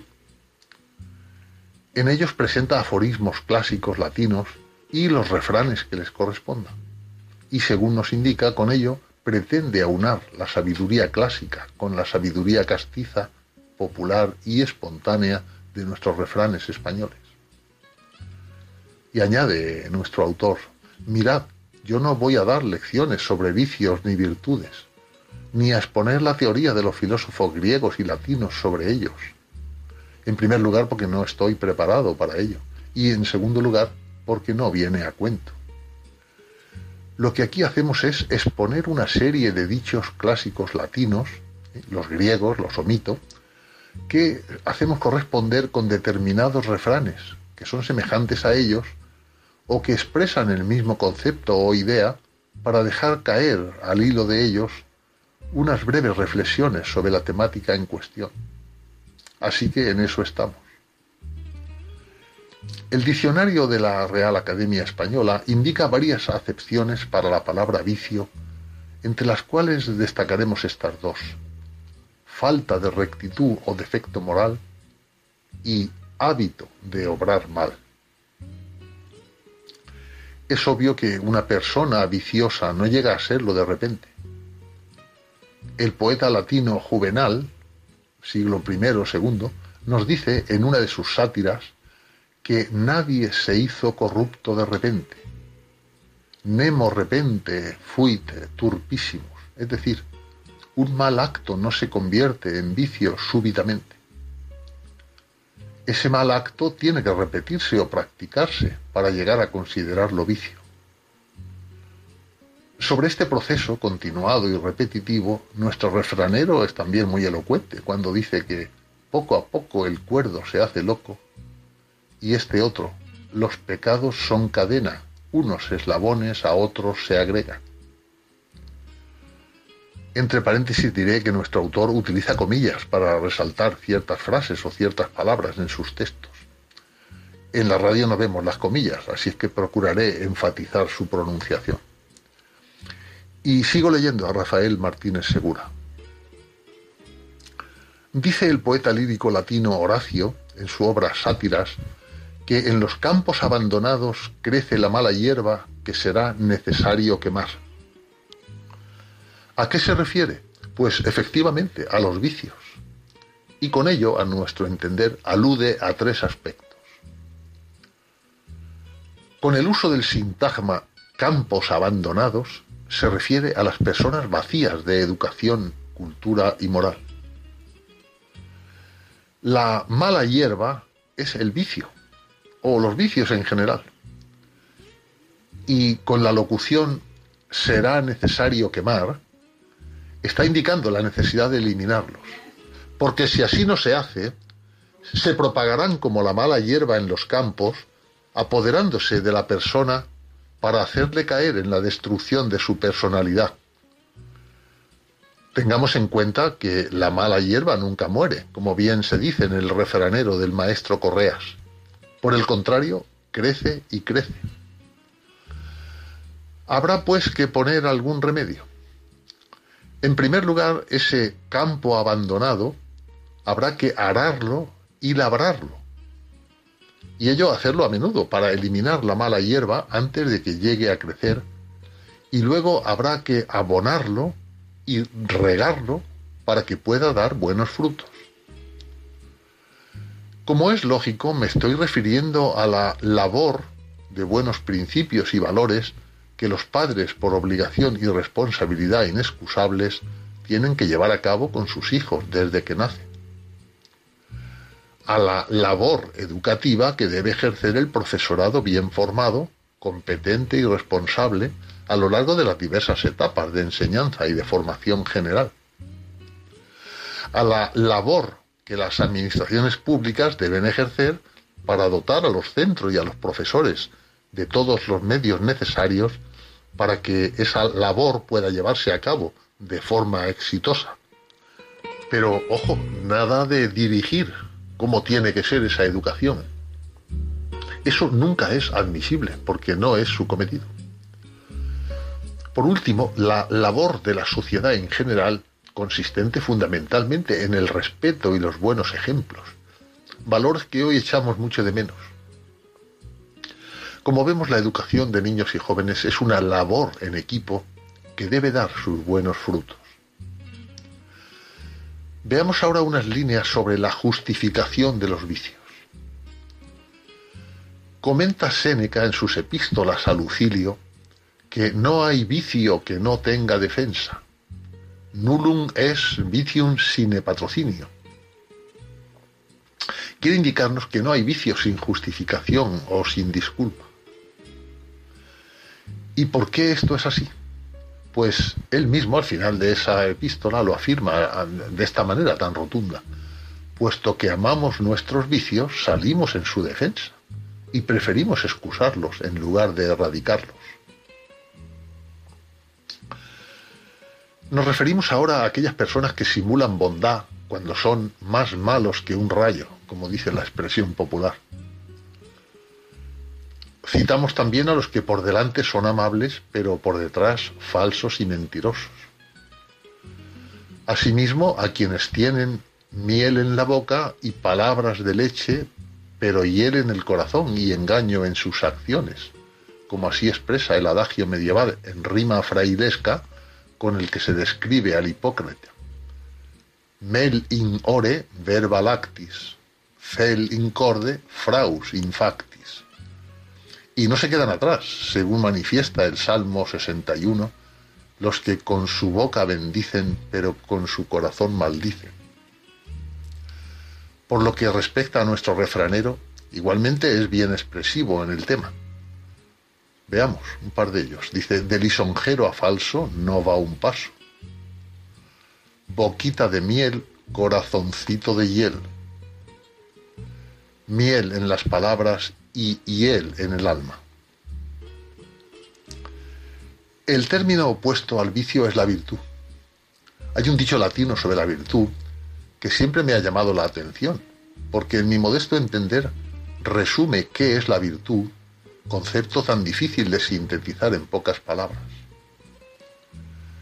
El dicho es de un comediógrafo latino, nacido en la Umbría, una región de la Italia central, que en su juventud se trasladó a Roma, donde trabajó como molinero y actor de compañías de teatro, que se dedicó también a escribir comedias de ingeniosas tramas para divertir al público al tiempo que realizaba una crítica sociopolítica.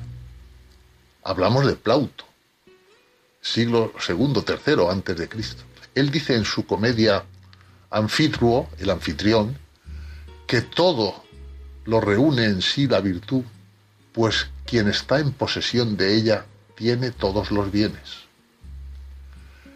Y tres versos antes explicita, la virtud supera a todas las cosas. Así pues, es el mejor bien que puede tener una persona. ¿Qué más queremos? Reflexionemos sobre ello.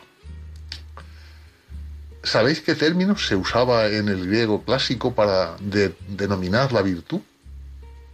Arete, que significa la excelencia. Con eso está todo dicho. Los dos refranes siguientes lo expresan de distinta forma, pero en el fondo coinciden en la misma idea de Plauto. Son estos. Donde la virtud no falta, lo demás sobra. Y la virtud dura y vence. Lo demás no permanece. Terminaremos comentando lo que se conoce como el camino hacia la virtud, que no es cómodo precisamente.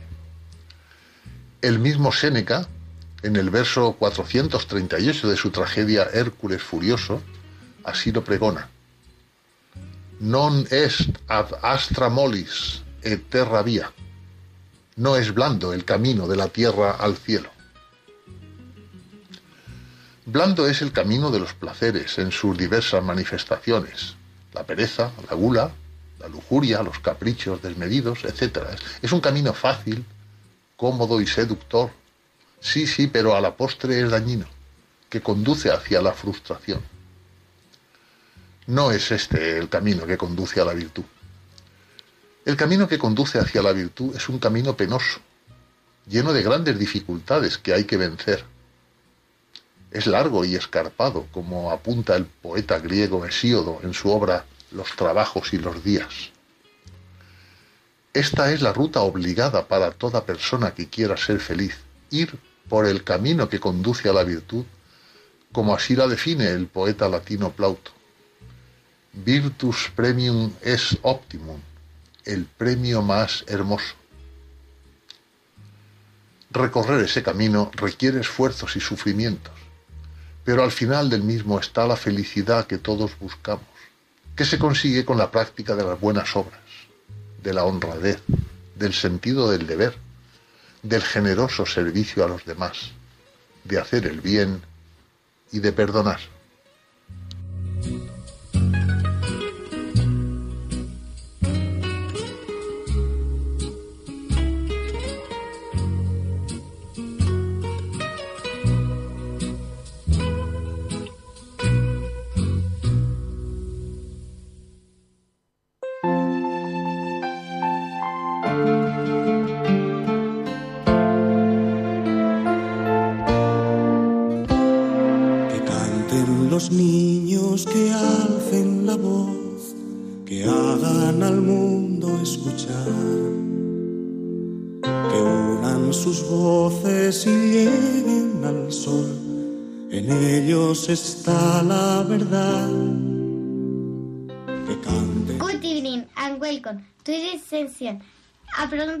Sencillas a conceptos complejos. In this program, dia- diálogos con la ciencia. With the key? En Radio María Spain. With the Good evening, Balduino. How old are you? I am 30 years old. ¿Por qué hablas así de raro? Balduino tiene 13 años, habla flojito y lejos del micrófono y raro. ¿Qué quieres preguntar esta noche a Diálogos con la Ciencia? Que si, y según el efecto mariposa, una mariposa puede provocar un huracán en otro país, ¿un estornudo puede causar algo mayor? A ver, en primer lugar, en la radio tienes que vocalizar bien. Vale, tienes que hablar, que se te entienda así, porque si no la gente no, se, no lo entiende. Bueno, preguntas si, según el efecto mariposa, eh, que dice que el aleteo de una mariposa puede causar en otro lugar del mundo un huracán, ¿qué pasaría si en vez del aleteo de una mariposa fuese un estornudo? Vamos a ver. Eh, el hombre, en la física, lo que intenta es conocer el mundo que nos rodea. Entonces, las ecuaciones, hay ecuaciones que son más o menos sencillas, pero enseguida las ecuaciones pasan a ser diferenciales. Por, ejemplo, fuerza igual a masa por aceleración ya es una ecuación diferencial, porque es fuerza igual a masa por la derivada segunda de la posición, del vector de posición, que es el vector de aceleración. Entonces, la mayoría de fenómenos físicos eh, son ecuaciones diferenciales. Cuando se resuelven ecuaciones diferenciales, yo estuve estudiando en la universidad, eh, en francés, porque solo estudié en la Universidad Francesa, una asignatura que se llamaba Sistemas Dinámicos de Modelización, en el cual se intentaba modelizar la realidad física a través de ecuaciones diferenciales. Una de las cosas que aprendíamos es que los sistemas reales tienen lo que se llaman atractores, es decir, que las cosas tienden a ser de una u otra manera, son atractores. Entonces, las condiciones iniciales hacen que el sistema tienda hacia un atractor o tienda hacia otro.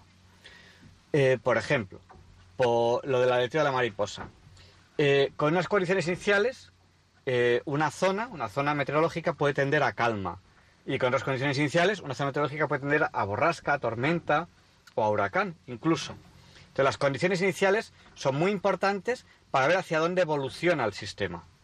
Las condiciones iniciales son las que son en el mundo de la física, es decir, hay condiciones iniciales muy difíciles de cambiar, pero otras, pues podemos actuar sobre, sobre ellas. Entonces, el efecto mariposa lo que hace es que explica lo importante que son las condiciones iniciales, es decir, que un pequeño cambio en, en- esa, en esa línea teórica que separa la línea de un atractor o del otro, pues un pequeño cambio que el efecto mariposa dice el aleteo de mariposa puede producir un resultado diferente, que es un huracán o no un huracán.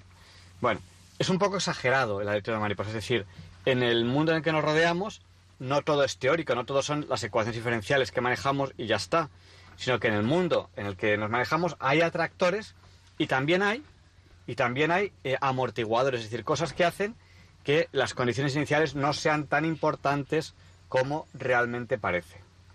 Entonces, eh, no tiene, digamos que el efecto mariposa es más teórico que práctico. aunque realmente existe, realmente existe. Con, o sea, realmente lo que quiere decir es eso que os he dicho antes.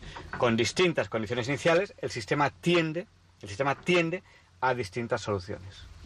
Vale, ¿con eso te queda más o menos claro, Balduino? Sí. porque sea verde el jardín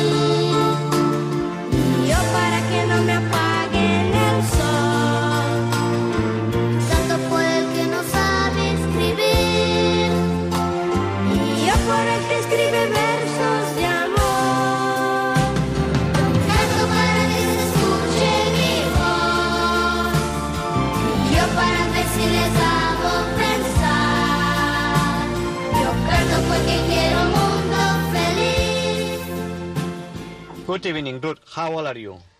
I am 11 years old. Ruth tiene 11 años. ¿No? Y Leven es 11. Sí. ¿Qué quieres preguntar esta noche a Diálogos con la Ciencia? Que si los barcos tienen, ¿por qué tienen el, el gasoil, el gasoil y no los eléctricos? ¿Por qué el barco no tiene un motor eléctrico? A ver, eh, hay que impulsar, hay que impulsar eh, la- aquellas cosas que nos mueven, los coches, los aviones, los barcos, etcétera. Entonces, en concreto, un barco, a partir de un cierto tamaño, suele tener motor de gasoil. ¿Por qué motivo tiene motor de gasoil? Se han hecho barcos con motores eléctricos. El problema de energía eléctrica es eh, almacenarla y subirla al barco. Entonces, a fecha de hoy, a fecha de hoy, los motores eléctricos empiezan. Bueno, los motores eléctricos están muy desarrollados. Realmente se consigue una eficiencia en motor eléctrico de un 90%. De un 90%. Los motores eléctricos están muy bien. El problema está en el almacenamiento de energía. Entonces, todavía no hay un sistema de almacenamiento de energía adecuado para impulsar un motor grande. Un motor pequeñito sí puede ser impulsado por, por un motor eléctrico. A ver, oyentes, si algún oyente tiene un motor pequeño, de estos de, ir a calas, tiene un barco, un barco pequeño, ir a calas, y duerme en el puerto, el barco, ese barco sí podría tener un motor eléctrico. ¿Por qué? Porque sí hay baterías para almacenar energía suficiente para que un barco tenga pequeños movimientos. ¿Vale? Realmente un barco para que, esté, que está en el puerto y que va a Calas a bañarse por los días, realmente consume muy poca energía porque va muy cerca. Bueno, pues eh, ese barco sí puede tener motor eléctrico, pero un barco, un velero, por ejemplo, que hace trayectos un poco largos, o una moto que hace trayectos un poco largos, eh, no tiene un sistema de almacenamiento suficientemente eh, energético, suficientemente grande en energía eléctrica. Entonces, eh, no le queda más remedio que tener un motor de combustión o de explosión. De combustión son los motores diésel y de explosión son los motores de gasolina. Los motores diésel los inventó diésel y los motores de gasolina los inventó Ford. O los desarrolló diésel o los desarrolló Ford. Son parecidos, pero uno es de combustión y otro es explosión. ¿Qué ocurre? Que eh, la gasolina es bastante peligrosa. Yo estoy en contra de los motores de gasolina. ¿Por qué? Porque la gasolina eh, combustiona muy fácilmente, los motores de gasolina son muy combustibles y son sobre todo muy explosivos. Por lo tanto, yo estoy en contra de los motores de gasolina. Pero son cómodos a veces para coches, para aviones, etcétera. Son motores más ligeros que los diésel. Pero en un barco es mucho más lógico tener un motor diésel. Es muy difícil, muy, muy difícil que haya una explosión en un motor diésel. ¿Vale? Entonces, por eso es mucho más seguro un motor diésel. Para que nos hagamos una idea, para que nos hagamos una idea, eh, pues eh, un motor diésel tiene más piezas, el orden de uno sencillo puede tener 6.000, 7.000, 8.000 piezas que un motor de gasolina que puede tener del orden de 4.000, 5.000. Eh, es más pesado el motor diésel, eh, es- suele ser más económico, eh, es un poco más contaminante que el de gasolina y eh, es mucho más seguro. Yo por eso, esta campaña que hay en contra de los motores diésel porque son contaminantes, estoy en contra. Porque está bien, contaminan más, ¿qué le vamos a hacer? La contaminación es algo a evitar, a veces es algo a evitar, pero la seguridad de las personas está por encima de la contaminación. Yo creo que estas campañas políticas que hay en contra del diésel deberían estar a favor de las personas y apoyar el motor diésel que es más seguro. Hay menos muertos por motor diésel, hay más muertos por motor de gasolina porque explosionan y la gente mm, pues tiene accidentes muy graves con motor de gasolina. Y entonces me dirán ustedes, ¿y el cambio climático? Se lo repito una vez más. científicamente hablando, y se lo repito, científicamente hablando, el cambio climático no es lo que nos cuentan nuestros políticos y lo que nos cuentan nuestros, lo que nos cuentan nuestros medios de comunicación. ¿Vale? El cambio climático difiere mucho, es muy, muy, muy, muy diferente a lo que nos cuentan nuestros políticos y lo que nos cuentan nuestros medios de comunicación. No hay evidencias de que haya una variación de temperatura significante. A fecha de hoy, todo parece indicar que esas eh, teorías catastrofistas que nos habían contado no se están produciendo, ni tiene ninguna pinta de que se vayan a producir. Y a fecha de hoy, la ciencia, la ciencia eh, eh, es muy clara respecto al supuesto cambio climático. No se están produciendo los efectos que teóricamente se iban a producir y lo que nos cuentan nuestros medios de comunicación, y lo voy a explicar para que la gente lo entienda bien, es si ocurriese tal cosa, ocurriría la otra. Ese es el paper inicial, ¿no? Si ocurriese tal cosa, ocurriría esta otra. Ese es, el, documento científico inicial. Y nuestros medios de comunicación suelen dar por supuesto que ocurre tal cosa y entonces nos dicen, se va a producir y nos, y nos alarman. Y no, normalmente los papers científicos tienen, tienen eh, un condicionante que nuestros medios de comunicación no nos cuentan. Bueno, ¿te ha quedado claro, Ruth, por qué los barcos tienen motor de gasoil habitualmente, los que son a partir de un cierto tamaño? Yo canto porque sé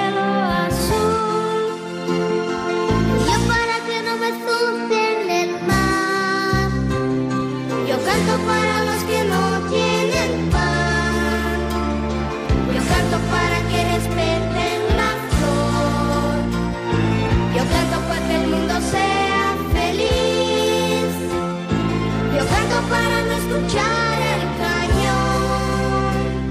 Que canten los niños, que alcen la voz, que hagan al mundo escuchar.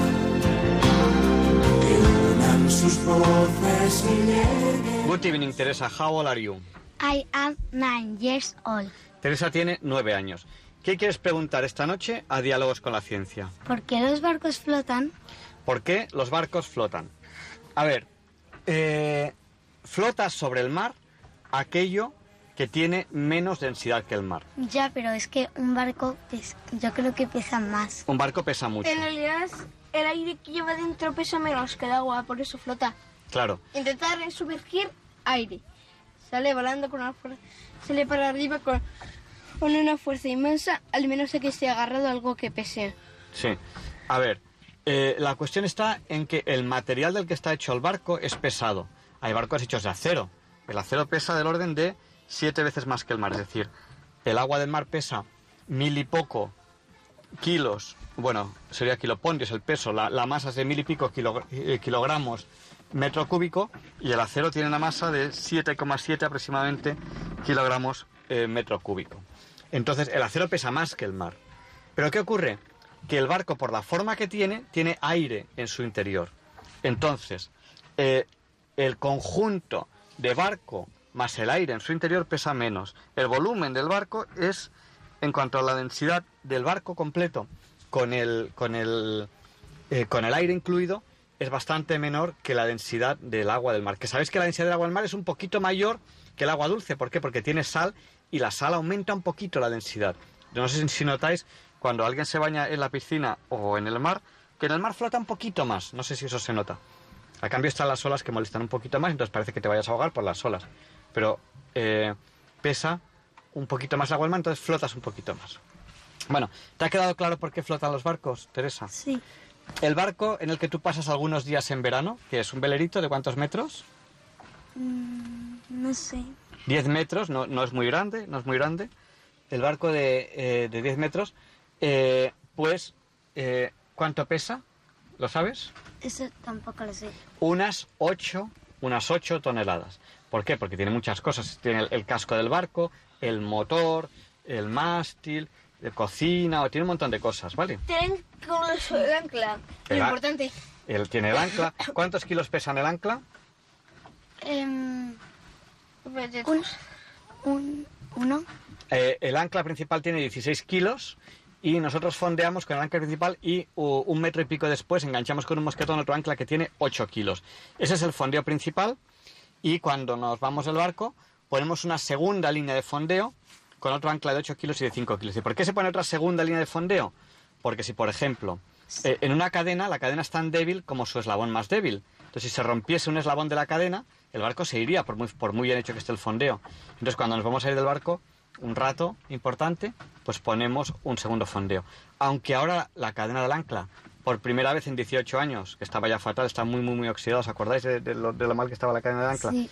La hemos cambiado y ahora, bueno, en 18 años tendría más porque este barco es muy antiguo, tiene 30 y pico años. Pues el, el ancla a lo mejor tiene 30 y pico años, la cadena antigua.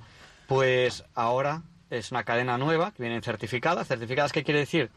Quiere decir que se han probado los eslabones, se han probado los eslabones y son bastante de, de fiar. ¿Vale? Bueno, pues un- este, este barco en el que habéis pasado el verano tiene 8 toneladas. ¿Vale? Yo canto para que sonría mamá.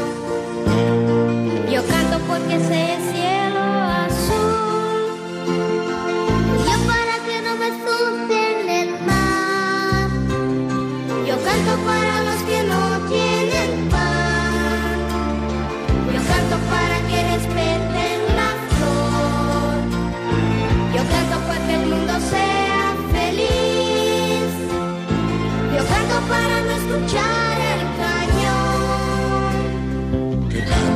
los niños, que alcen la voz, que hagan al mundo escuchar. Que unan sus voces y lleguen al sol, en ellos está la verdad. Que canten los niños que viven en paz y aquellos que sufren dolor que canten por esos que no cantarán, porque han apagado su voz. Good evening, Marta. How old are you? I am eight years old. Marta tiene 8 años. ¿Qué quieres preguntar esta noche a Diálogos con la Ciencia? Eh, ¿Por qué em, utilizamos tubos para respirar bajo el agua? Para poder observar más tiempo las bellezas marítimas que hay debajo del agua, porque si no, A ver, esas vistas... ¿por qué para respirar debajo del agua necesitamos tubos? bueno, pues ¿tú, tú buceas con tubo, Marta. Eh, bueno, mm, mm, a veces. A veces. Bueno, pues para respirar, el problema que de estar debajo del agua es que, que te ahogas porque no tienes aire. Entonces, lo que tenemos que hacer es eh, respirar aire. Y para eso, eh, al- pegado a las gafas, usamos un tubo para coger aire, aire de fuera, ¿no? Y, ¿No? ¿Está, está claro? Sí, pero es que no entiendo por qué los peces pueden coger las burbujitas que hay debajo del agua y nosotros no. A ver, los No, pe- los peces no cogen las burbujitas. Es que hay debajo del agua. Ellos respiran con, con Sí. sus branquias. Claro, en la- eh, con los, sus branquias lo que hacen es que cogen las pequeñas, las microburbujas de aire eh, que está debajo del agua. Nosotros no, porque nosotros somos animales terrestres. Pero los peces en su evolución se han, eh, han evolucionado para vivir debajo del mar, cosa que nosotros no podemos hacer, ellos sí. Ellos han evolucionado de, de esa manera, ¿vale? Creo que es al revés. Creo que nosotros hemos Bueno. evolucionado para Vale, vivir no- en tierra. Claro, o sea, en la vida parece- todo parece indicar que empezó en el mar. Entonces nosotros hemos evolucionado para vivir en tierra. Entonces nosotros hemos perdido esa capacidad de filtrar las microgotitas de aire y eh, hemos perdido esa capacidad de respirar debajo del agua que en la cadena evolutiva posiblemente al principio teníamos. Vale, venga niños, despedidos de los oyentes. Adiós. Buenas noches. Aquellos que sufren dolor, que canten por esos que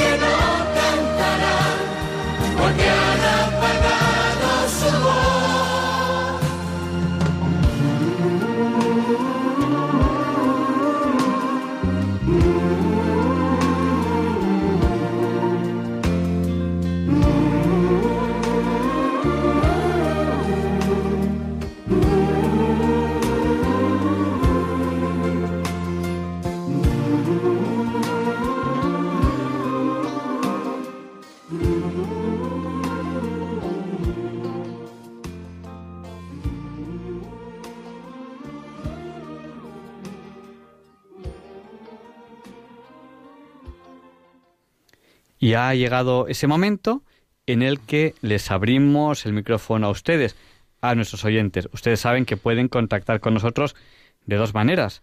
Eh, ahora ya llamándonos, si lo consideran oportuno. ¿A qué número? Al 91 005 94 19. Pueden comentarnos lo que consideren oportuno ahora en el programa, en estos minutos que nos quedan de programa. Se lo repito, 91 005 94 19. No tarde mucho porque luego al final nos ponemos a hablar de otros temas y justo al final pues a lo mejor ya no podemos coger llamadas.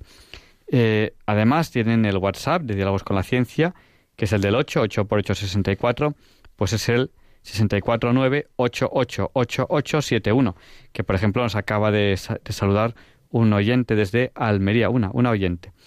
Bueno, pues les recuerdo nuestro número para participar ahora en directo en el programa, que es el 91 005 94 19. Bueno, Luis, y mientras recibimos estas primeras llamadas, pues yo, yo fíjate tú, te iba a preguntar si tú, a ti te gusta navegar y coges tu barco en verano, imagina esas cosas. ¿Y te gusta soñar cuando miras el mar? Claro que sí. Pues, ¿qué os parece si ponemos a Jorge Sepúlveda? Thank you.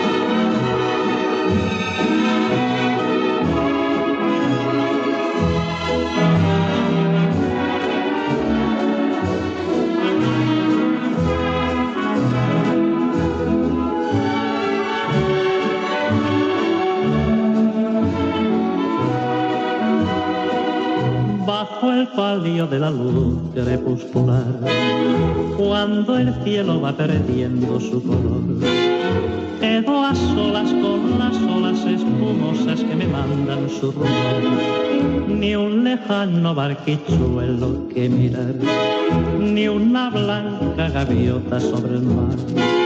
Yo tan solo recordando la aventura que se fue, la aventura que en sus brazos amorosos disfruté, bajo el palio sonrosado de la luz crepuscular.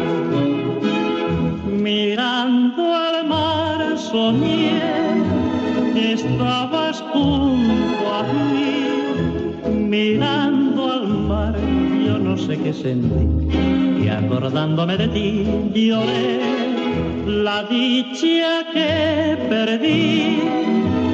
Yo sé que ha de tornar y sé que ha de volver a mí cuando yo esté mirando al mar.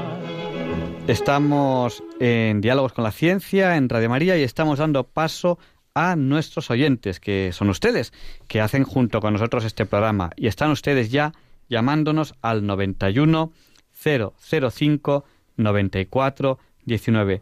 En primer lugar, le vamos a dar paso a Berta, que nos llama desde Cádiz, preciosa ciudad. Berta, díganos, el micrófono es suyo.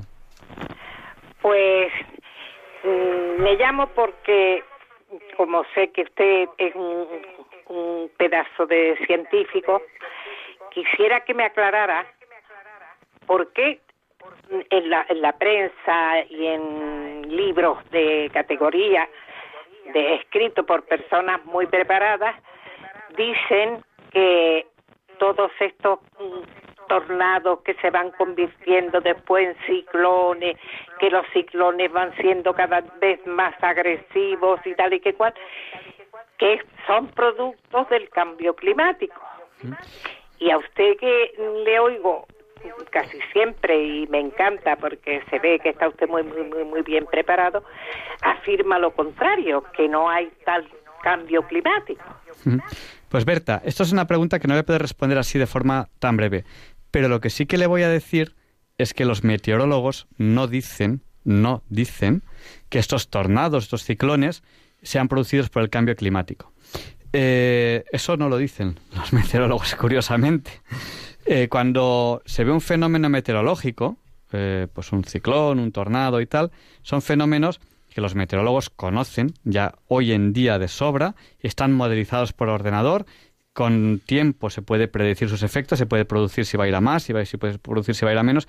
Evidentemente, la predicción, según nos vamos separando en el tiempo, cada vez eh, es más difícil, pero a corto plazo, por ejemplo, hoy en día, cuando un avión despega, prácticamente sabe el tiempo que va a haber durante toda su trayectoria porque es un tiempo relativamente corto. Entonces, no es verdad, no es verdad que los científicos digan que los tornados que estamos sufriendo hoy en día, que los, que, los efectos meteorológicos que estamos sufriendo hoy en día, sean debidos al cambio climático. Eso mm, no es así. Eh, el alarmismo que tenemos por, por el llamado eh, cambio climático nos predecía una serie de catástrofes que a fecha de hoy no se han observado. No, nos, nos predecían un- una subida del nivel del mar que a fecha de hoy no se ha observado. Nos predecían una serie de catástrofes que a fecha de hoy no se han observado. Hace mucho tiempo que se habla del cambio climático. Se dieron unos tiempos con unos eh, con unos, unas catástrofes que iban a ocurrir en un tiempo y no se han observado, no se han producido. Esto es una realidad. Y eh, los científicos que siguen investigando estos fenómenos meteorológicos, eh, pues hoy en día son muy prudentes, son y esa es la, la cruda realidad. Y aunque cueste decirlo en los medios de comunicación grandes, eh, pues mm, lo que se está observando es una realidad científica y la realidad científica es muy prudente. ¿Por qué se habla tanto del cambio climático? ¿Por qué los científicos hablan tanto del cambio climático? Bueno, pues hay un motivo que es muy importante. Y es, los proyectos de investigación no tienen subvención si no tratan ciertos temas. Y eso es política. Por ejemplo, eh, los proyectos europeos tienen que tener una partida dentro del proyecto que hable del cambio climático. Si no, en principio no se concede ese proyecto. Entonces, por eso hay tantísimos papeles científicos, por eso hay tantísimo material de cambio climático. Porque a un científico no le, no le conceden un proyecto si no habla de cambio climático. Eso, por ejemplo, ahora se está produciendo mucho en temas como, eh, eh, pues, otros temas también, también, también de moda. Eh, y eso es así, es decir, eh, hay muchísimos papers, papers son eh, estudios científicos que hablan del cambio climático y dicen cosas muy dispersas, cosas muy dispersas. Y luego la gente que tiene cierto interés en que, en que eso prospere, pues sacan en los medios de comunicación algunos de ellos muy seleccionados. Por ejemplo, pues hay artículos que hablan del avance de eh, algunos eh, de algunos eh, glaciares. Hay otros que hablan del retroceso de algunos glaciares.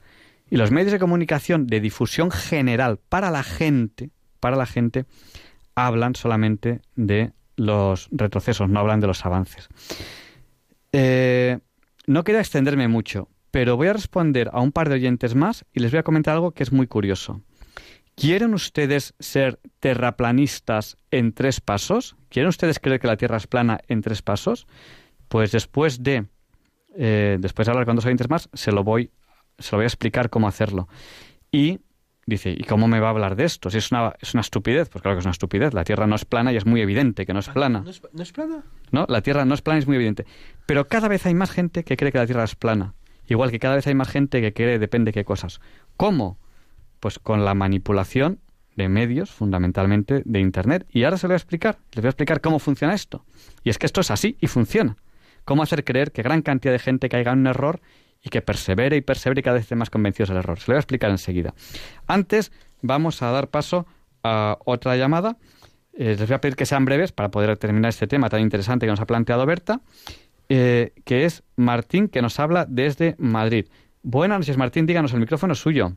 Buenas noches. Eh, bueno, eh, en realidad ya ha comentado usted eh, mm, lo que yo le iba a preguntar, pero no me acaba de convencer, porque en Islandia, en Escocia, bueno, no, en Escocia no, perdón, en países, eh, en Suiza especialmente, eh, se ha observado en las últimas décadas un retroceso permanente de todos los glaciares. Y eso yo creo que es un hecho mm, no político, sino eh, experimental. Entonces, Pues eh, yo, si- creo que siento, es siento decirle que todos los glaciares no retroceden. Siento decirle que eso no es así. O sea, Ah, vale, vale. Eh, acuerdo. Entonces me informaré mejor. retroceden algunos y otros Sí. no y otros avanzan. Siento, ¿Dó- siento- ¿Dónde están? Perdón, una pregunta muy breve. ¿Dónde están los que avanzan? Bueno, yo sí que, si quieres, lo puedo buscar. Yo no me lo sé de memoria, pero lo sé. Bueno, de acuerdo. ahora, ahora- ahora le, le- le voy a contar un poquito más. Muchas gracias por su programa, ¿eh? muy bueno. Bueno, y vamos a dar paso a la siguiente llamada que yo creo que también nos llama desde Andalucía. Buenas noches, ¿con quién hablamos? Mm, buenas noches, ¿soy yo? Sí, dígame. Bueno, pues mm, yo soy Antonia de Córdoba. Que mm, yo lo que pienso sobre esto del cambio climático, desde que empecé a escucharlo, yo, yo decía, pero bueno, ¿cómo pueden en cuestión de 20 o 30 años mm, afirmar que los glaciares, que el clima está cambiando? Digo, cuando los cambios del clima han- se han observado y se sabe que transcurren al cabo de miles y millones de años. Digo, en tan poco tiempo a mí eso no me convencía que fuera. Y, y luego conforme lo voy escuchando a, a los que lo defienden, ¿no? Pues me suena eso a que lo que quieren es como que quieren meter miedo, ¿no? Lo que está dicho, teorías catastrofistas, ¿no? Yo creo que hace unos años metían miedo con que en la Tierra no había comida para todos, ¿no? Ujú. Y eso, Y yo creo que ahora lo que hacen es esto por algo. Yo, mm, por lo que sé ahora, no lo sé, pero pues, por, antes pues por- pues que por lo, la por lo que los hombres hacemos casi todas las cosas, por dinero. Por dinero Es será. es así de triste. Le, le- eh, Antonia, vamos a seguir dando paso a un par de llamadas porque Sí, quiero sí. contarle esto un poquito más en detalle. Sí, no quiero que quede como una cosa vaga. Vamos a dar paso, si le parece bien. No sé si quiere decirnos algo más, Antonia. No, no, gracias, nada, eso solo. Vamos a dar paso a Isabel, que nos llama desde Madrid. Buenas noches, Isabel. Díganos, el micrófono es suyo. Rápido, aunque tengo muchas cosas para preguntar, porque esto que está hablando, bueno, que estás hablando, si me permites tratarte Sí, sí, sí, tú, por supuesto. eh, eh, ahora eh, que lo que lo acabo de empezar a oír, esto del interés que tienen en meternos el cambio climático, lo de la investigación solamente de ciertos temas que les interesen, que todo esto mm, como que está metido en una trama política, bueno, por expresarlo Bueno, eh, yo- de yo- alguna manera. Todo esto a mí me encantaría que lo explicaras con detalle. Eh, no sé, porque me quedo atónita, porque digo, bueno, pero entonces eh, yo, vamos, veo una televisión que yo pensé por lo menos que, que, que, que, que era de fiar, el 13TV, que es de la conferencia episcopal, y la COPE también, pero eh, a pesar de todo me está interesando muchísimo lo que cuentas. Y lo que me gustaría es que lo explicaras con detalle y qué hay detrás de todo esto, por qué ese interés en el cambio climático, porque porque yo a la vez que lo oía pensaba, digo, bueno, y entonces eh, yo por ejemplo que tengo la enfermedad de Raynaud, que no es muy común y la tengo desde muy pequeña, digo, pues en esto no investigan nada, ¿no? Por ponerme un ejemplo yo de algo que a mí me incumbe. Y, y en cambio en otros temas sí, porque hay este interés, ¿qué es lo que hay detrás? Voy- Que- que- voy- como solo quedan un par de minutos de programa, voy al Sí. grano, si le parece bien. Sí, sí, sí, sí. Pues muchas gracias. Lo escucho por la radio. Perfecto, muchísimas gracias. Vale, gracias. Ya no podemos dar más paso a los oyentes por- porque no, no tenemos mucho tiempo. Si quieren, a- en otro programa se lo explico con más detalle. Yo no les voy a hablar de conspiraciones políticas porque yo desconozco los entresijos hasta, hasta dónde llegan y yo no les voy a hablar de esto. Lo que sí que les voy a hablar es de lo siguiente. Eh, los científicos hoy en día, los científicos, los papers científicos, de verdad, no- los científicos no, es- no son, no son las noticias. Eh, las, las, divulgaciones científicas son revistas científicas y son cosas muy serias y siempre, siempre la ciencia se basa en poner en duda lo, lo que uno dice repetidas veces porque si no, no queda demostrado hasta que se ha demostrado fehacientemente. Bueno, pues esa, esa metodología científica que se basa en poner en duda las cosas es algo que no hacen nuestros medios de comunicación. La mayoría de papers que hablan de, inicialmente hace bastantes años, empezó hablando de un enfriamiento global. Cuando se vio que no había enfriamiento global, se siguió hablando del calentamiento global. Cuando los científicos han visto que tampoco hay un calentamiento global, se empezó hablando del cambio climático, en el cual ya todo vale. Da igual que sea enfriamiento, que sea calentamiento, cambio, cambio, cambio climático. Entonces ahí, ahí todo, entra. Eh, ¿Qué ocurre? Pues que los papers, si ustedes los, los, los estudian, el paper científico de base, donde sale la noticia, dice, o sea, los hay de varios grupos. La mayoría son, si ocurre esto, entonces ocurrirá lo otro. Les, no sé si les sonará una noticia que salió en casi todos los medios de comunicación, en el cual había una digitalización de cómo se hundía la manga del Mar Menor. No sé si es- esto, esto yo lo he visto en la televisión, en España. Y fue una noticia que estuvo como una semana ahí causando alarma.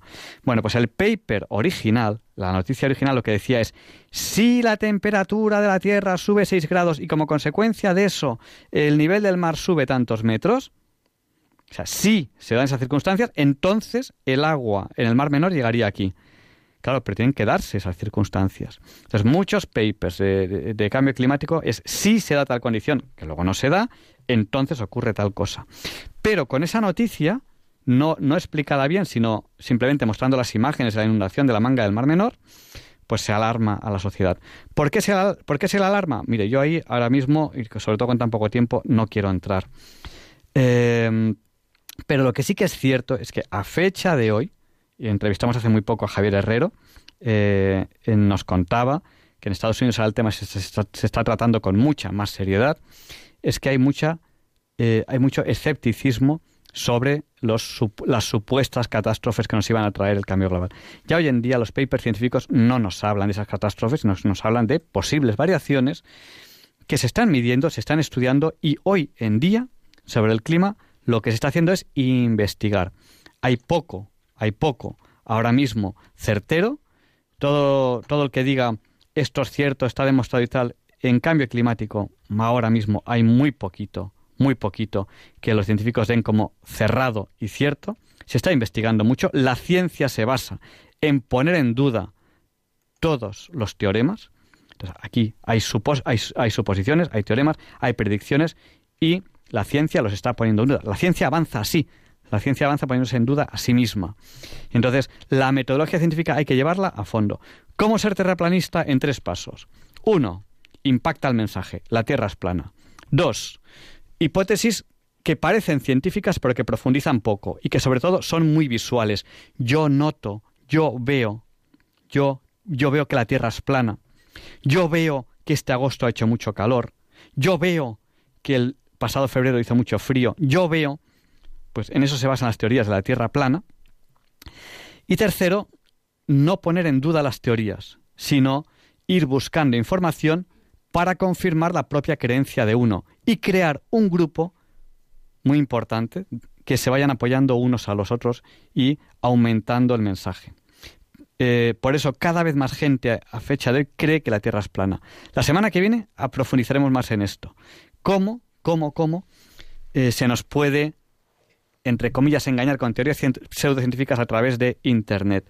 Porque vale lo mismo el vídeo de dos jovencitos que no han estudiado absolutamente nada, diciendo barbaridades, con millones de visitas porque es muy llamativo, vale lo mismo que un vídeo de la NASA, que son buenísimos, un vídeo de centros de investigación del CERN, que son buenísimos y que no ve casi nadie. Los vídeos serios de investigación no los ve casi nadie. Vídeos de que la Tierra es plana, vídeos con auténticas barbaridades, las ve todo el mundo. Les dejo, la semana que viene les contaré un poquito más, que veo que este tema les interesa, prometo profundizar en él. Les dejo con el Catecismo de la Iglesia Católica y les prometo hablar de esto en breve. Y hasta la semana que viene, si Dios quiere. No falten. Muchas gracias.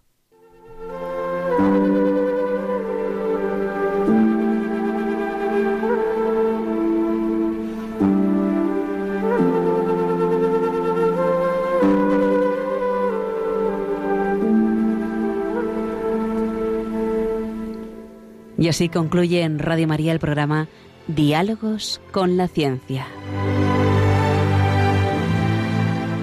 Dirigido por Javier Ángel Ramírez.